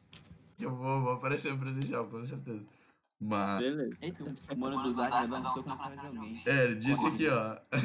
Primeiro presencial que tiver, eu vou dar um soco na cara de alguém. Que isso, mano. Cara, eu, eu tive uma experiência bem variada com torneios presenciais, sabe? Uhum. Ah, o João me acompanhou nisso daí nessa trajetória toda, só faltou ele ir pra São Paulo comigo. A gente joga desde 2014 na LOP, que chamava, se chamava LOP, né? Uhum. Que era a mesma que Foi, era não, uma foi, foi numa LOP que tu jogou aí na tua cidade, porque tinha no Brasil inteiro isso, que Uhum. eles faziam torneios de Small, que era Liga Organizada Pokémon. Aí Ah, cada estado tinha uma, uma LOP. Aí foi, foi, foi, agora que a gente fez a transição pro VGC, eu comecei a organizar os torneios em 2017. A gente fazia torneios num lugar que tinha aqui perto, aqui perto não, aqui na cidade, que era Studio Games, que era uma casa de jogos com um espaço muito legal para fazer os eventos e tudo mais. E cara, sinceramente é uma coisa que eu sinto muito saudade, sabe? Todo mundo ali reunido para jogar. Ah, tem- a gente fazia os troféuzinhos, todo mundo lanchava junto, conversava sobre o jogo. É um negócio que eu lembro assim, eu fico até emocionado, sabe? Uma saudade que dá. Pô, eu também, mano. Eu nem joguei. Eu já tô, já tô arrepiado aqui. pela- Mas, é, Agora, cara, aqui em Belém, a nossa. Assim, a, aqui... Fala aí, gente, foi? Era, era legal porque, tipo, era todo final de semana, às vezes um final de semana sim, outro não, e tu tava ansioso pro encontro, sabe? Tipo, tu planejava semana pro final de semana tu encontrar o pessoal e jogar com ele. Isso era muito bom, mano. Minha minha adolescência fez. Ah, eu. Pois é, e assim, a nossa, nossa, nosso grupo aqui em Belém nunca foi muito grande, né? Uhum. Era assim, em torno de 10 pessoas. Às vezes ia só 8, às vezes a gente batia 15 pessoas, que era nosso recorde. Peraí, Mas só pra. Antes, é só um minuto. queria eu ter 10 pessoas aqui no sul, porque honestamente, eu até a Kiri tinha me incentivado. Ah, eu mandei mensagem no grupo da LOP, ninguém respondeu. Uma pessoa respondeu e falou: Ah, não jogo mais, parei no 3DS. Poxa. A outra pessoa pegou e respondeu assim: Ah, ah, mandou, não, aqui é grupo de singles, não, sai VGC. Querido, né? É esse preconceito do VGC. Exato, e aí eu mandei no, no grupo da LOB, nada. Achei um grupo do sul, mandei, beleza. Eu acho que o Luciano esqueceu, mas nosso recorde foi na Lote Norte, que a gente fez as 33 pessoas, 32 pessoas. Foi maravilhoso aquele Ah, dia. ah, isso daí é uma coisa que até hoje eu não sei como aconteceu. Eu não sei de onde saíram metade daquelas pessoas. Sim, na maioria- de maioria. Eu, ah, eu não sei, eu não sei. Aquele dia foi coisa. Nossa, Mas, mas incrível, cara, porque aqui no sul não tem nada, velho. Tipo, eu já tentei, ó, tem um streamer, pelo que eu, não, não sei se é streamer ou youtuber aqui do sul, que eu tentei mandar mensagem e não me respondeu. Tem uma organizadora de TG na- em Guaíba, porque eu fiquei sabendo que teve um special event, até o Igor veio, eu acho. Tipo, o Igor, o Braz, veio um pessoal assim. E Uhum. mandei pra ela perguntando, pô, vamos, vamos tentar fazer alguma coisa acontecer.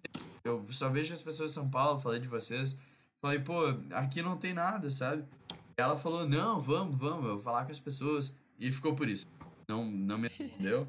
E aí, pô, eu, eu já tô na, na transferência de estado agora, porque eu sei que eu quero, entendeu? Então, se nem aí, sabe? Eu vou, vou embora mesmo.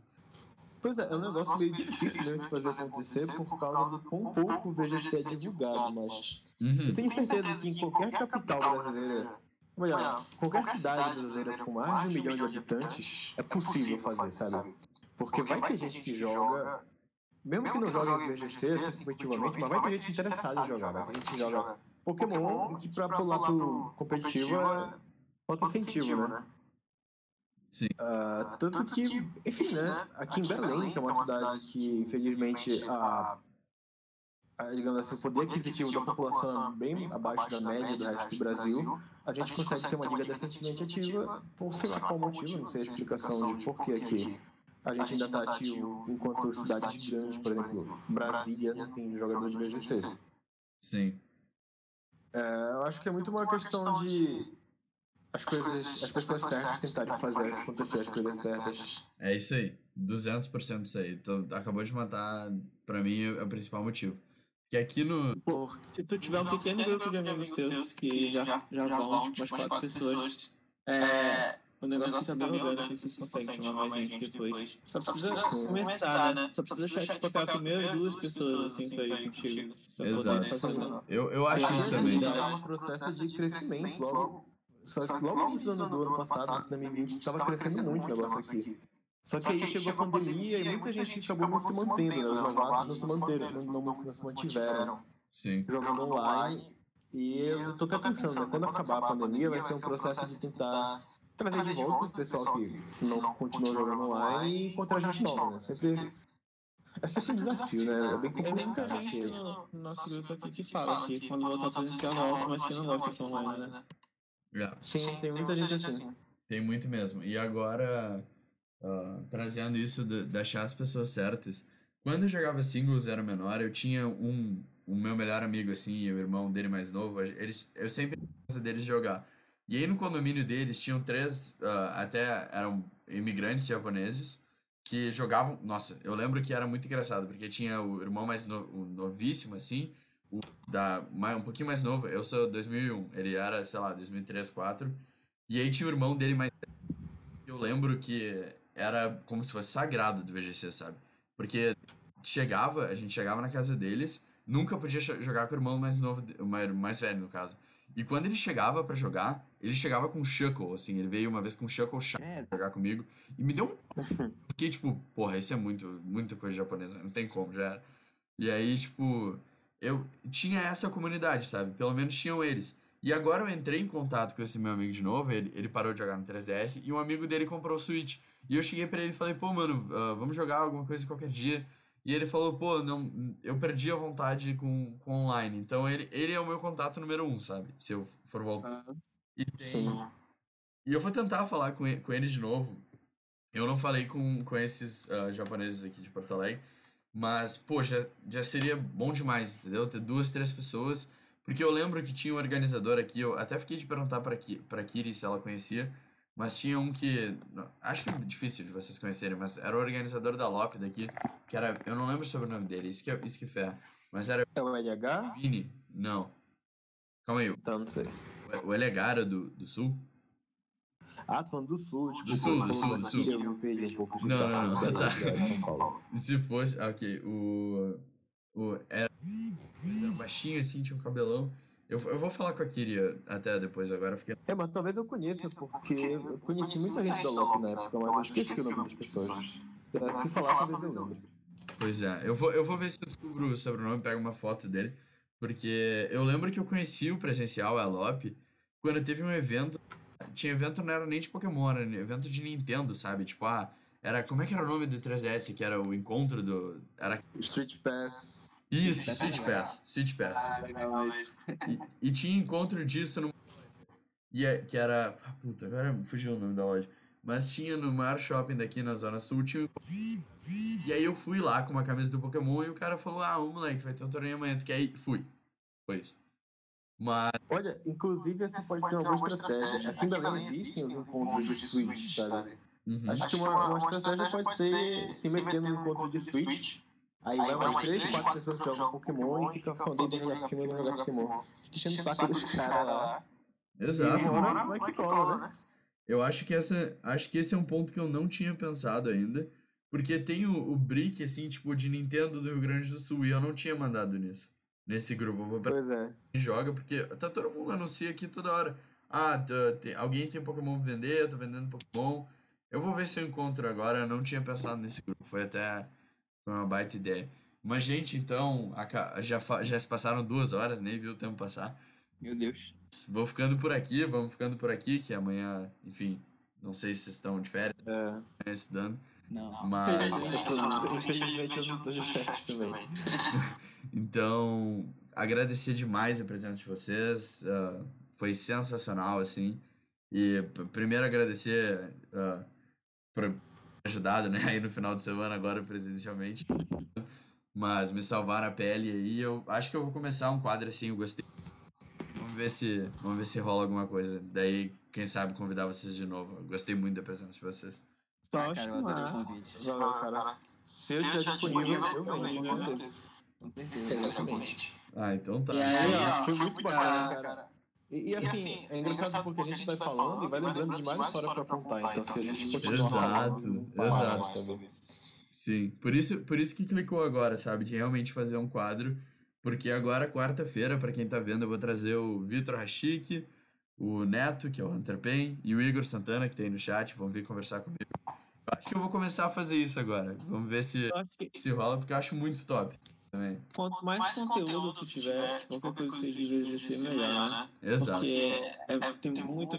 Tipo, tem pouquíssima coisa ainda em comparação com os singles. E muitos players têm esse- essa dificuldade gigante do VGC aqui no Brasil. É, por ter pouca informação, eu acho. Agora tem bastante. Mas quando eu tava tentando aprender a jogar ano passado, eu não achava quase nada, entendeu? Então é bem difícil. Sim. E ponto que singles, tu vai no site deles móvel, tu já pega o time pronto, entendeu? Tu Exato. já pega o site pronto com uma explicação de cada move, do que existe, o que não existe. Pra ver se eles têm pouco conteúdo. E até no, no próprio jogo, no game, no desenho, que todo mundo assistia, tu não tem batalha dupla, né? Quase Praticamente. nunca. É, exato. Então- Quando tem é com o Hop lá, estragando Pois é, o Ulu dele lá. tem, não faz nada. Então, eu acho que quanto mais coisa tu conseguir trazer de, de conteúdo, assim, que possa animar as pessoas, dar aquela curiosidade nelas de tentar, né? Tipo, pelo menos ver como é que é. Eu acho que isso super vale. Ah, eu também achei massa. Mas bom, ah, vamos ficando por aqui então. Agradecer de novo vocês mais uma vez e tamo junto, pessoal. Vou fechar aqui a live já. E quarta-feira tô de volta aí com os convidados que eu com o Igor Santana, também e com o Vitor Rachik. Beleza. E lá no chat assistindo. Valeu.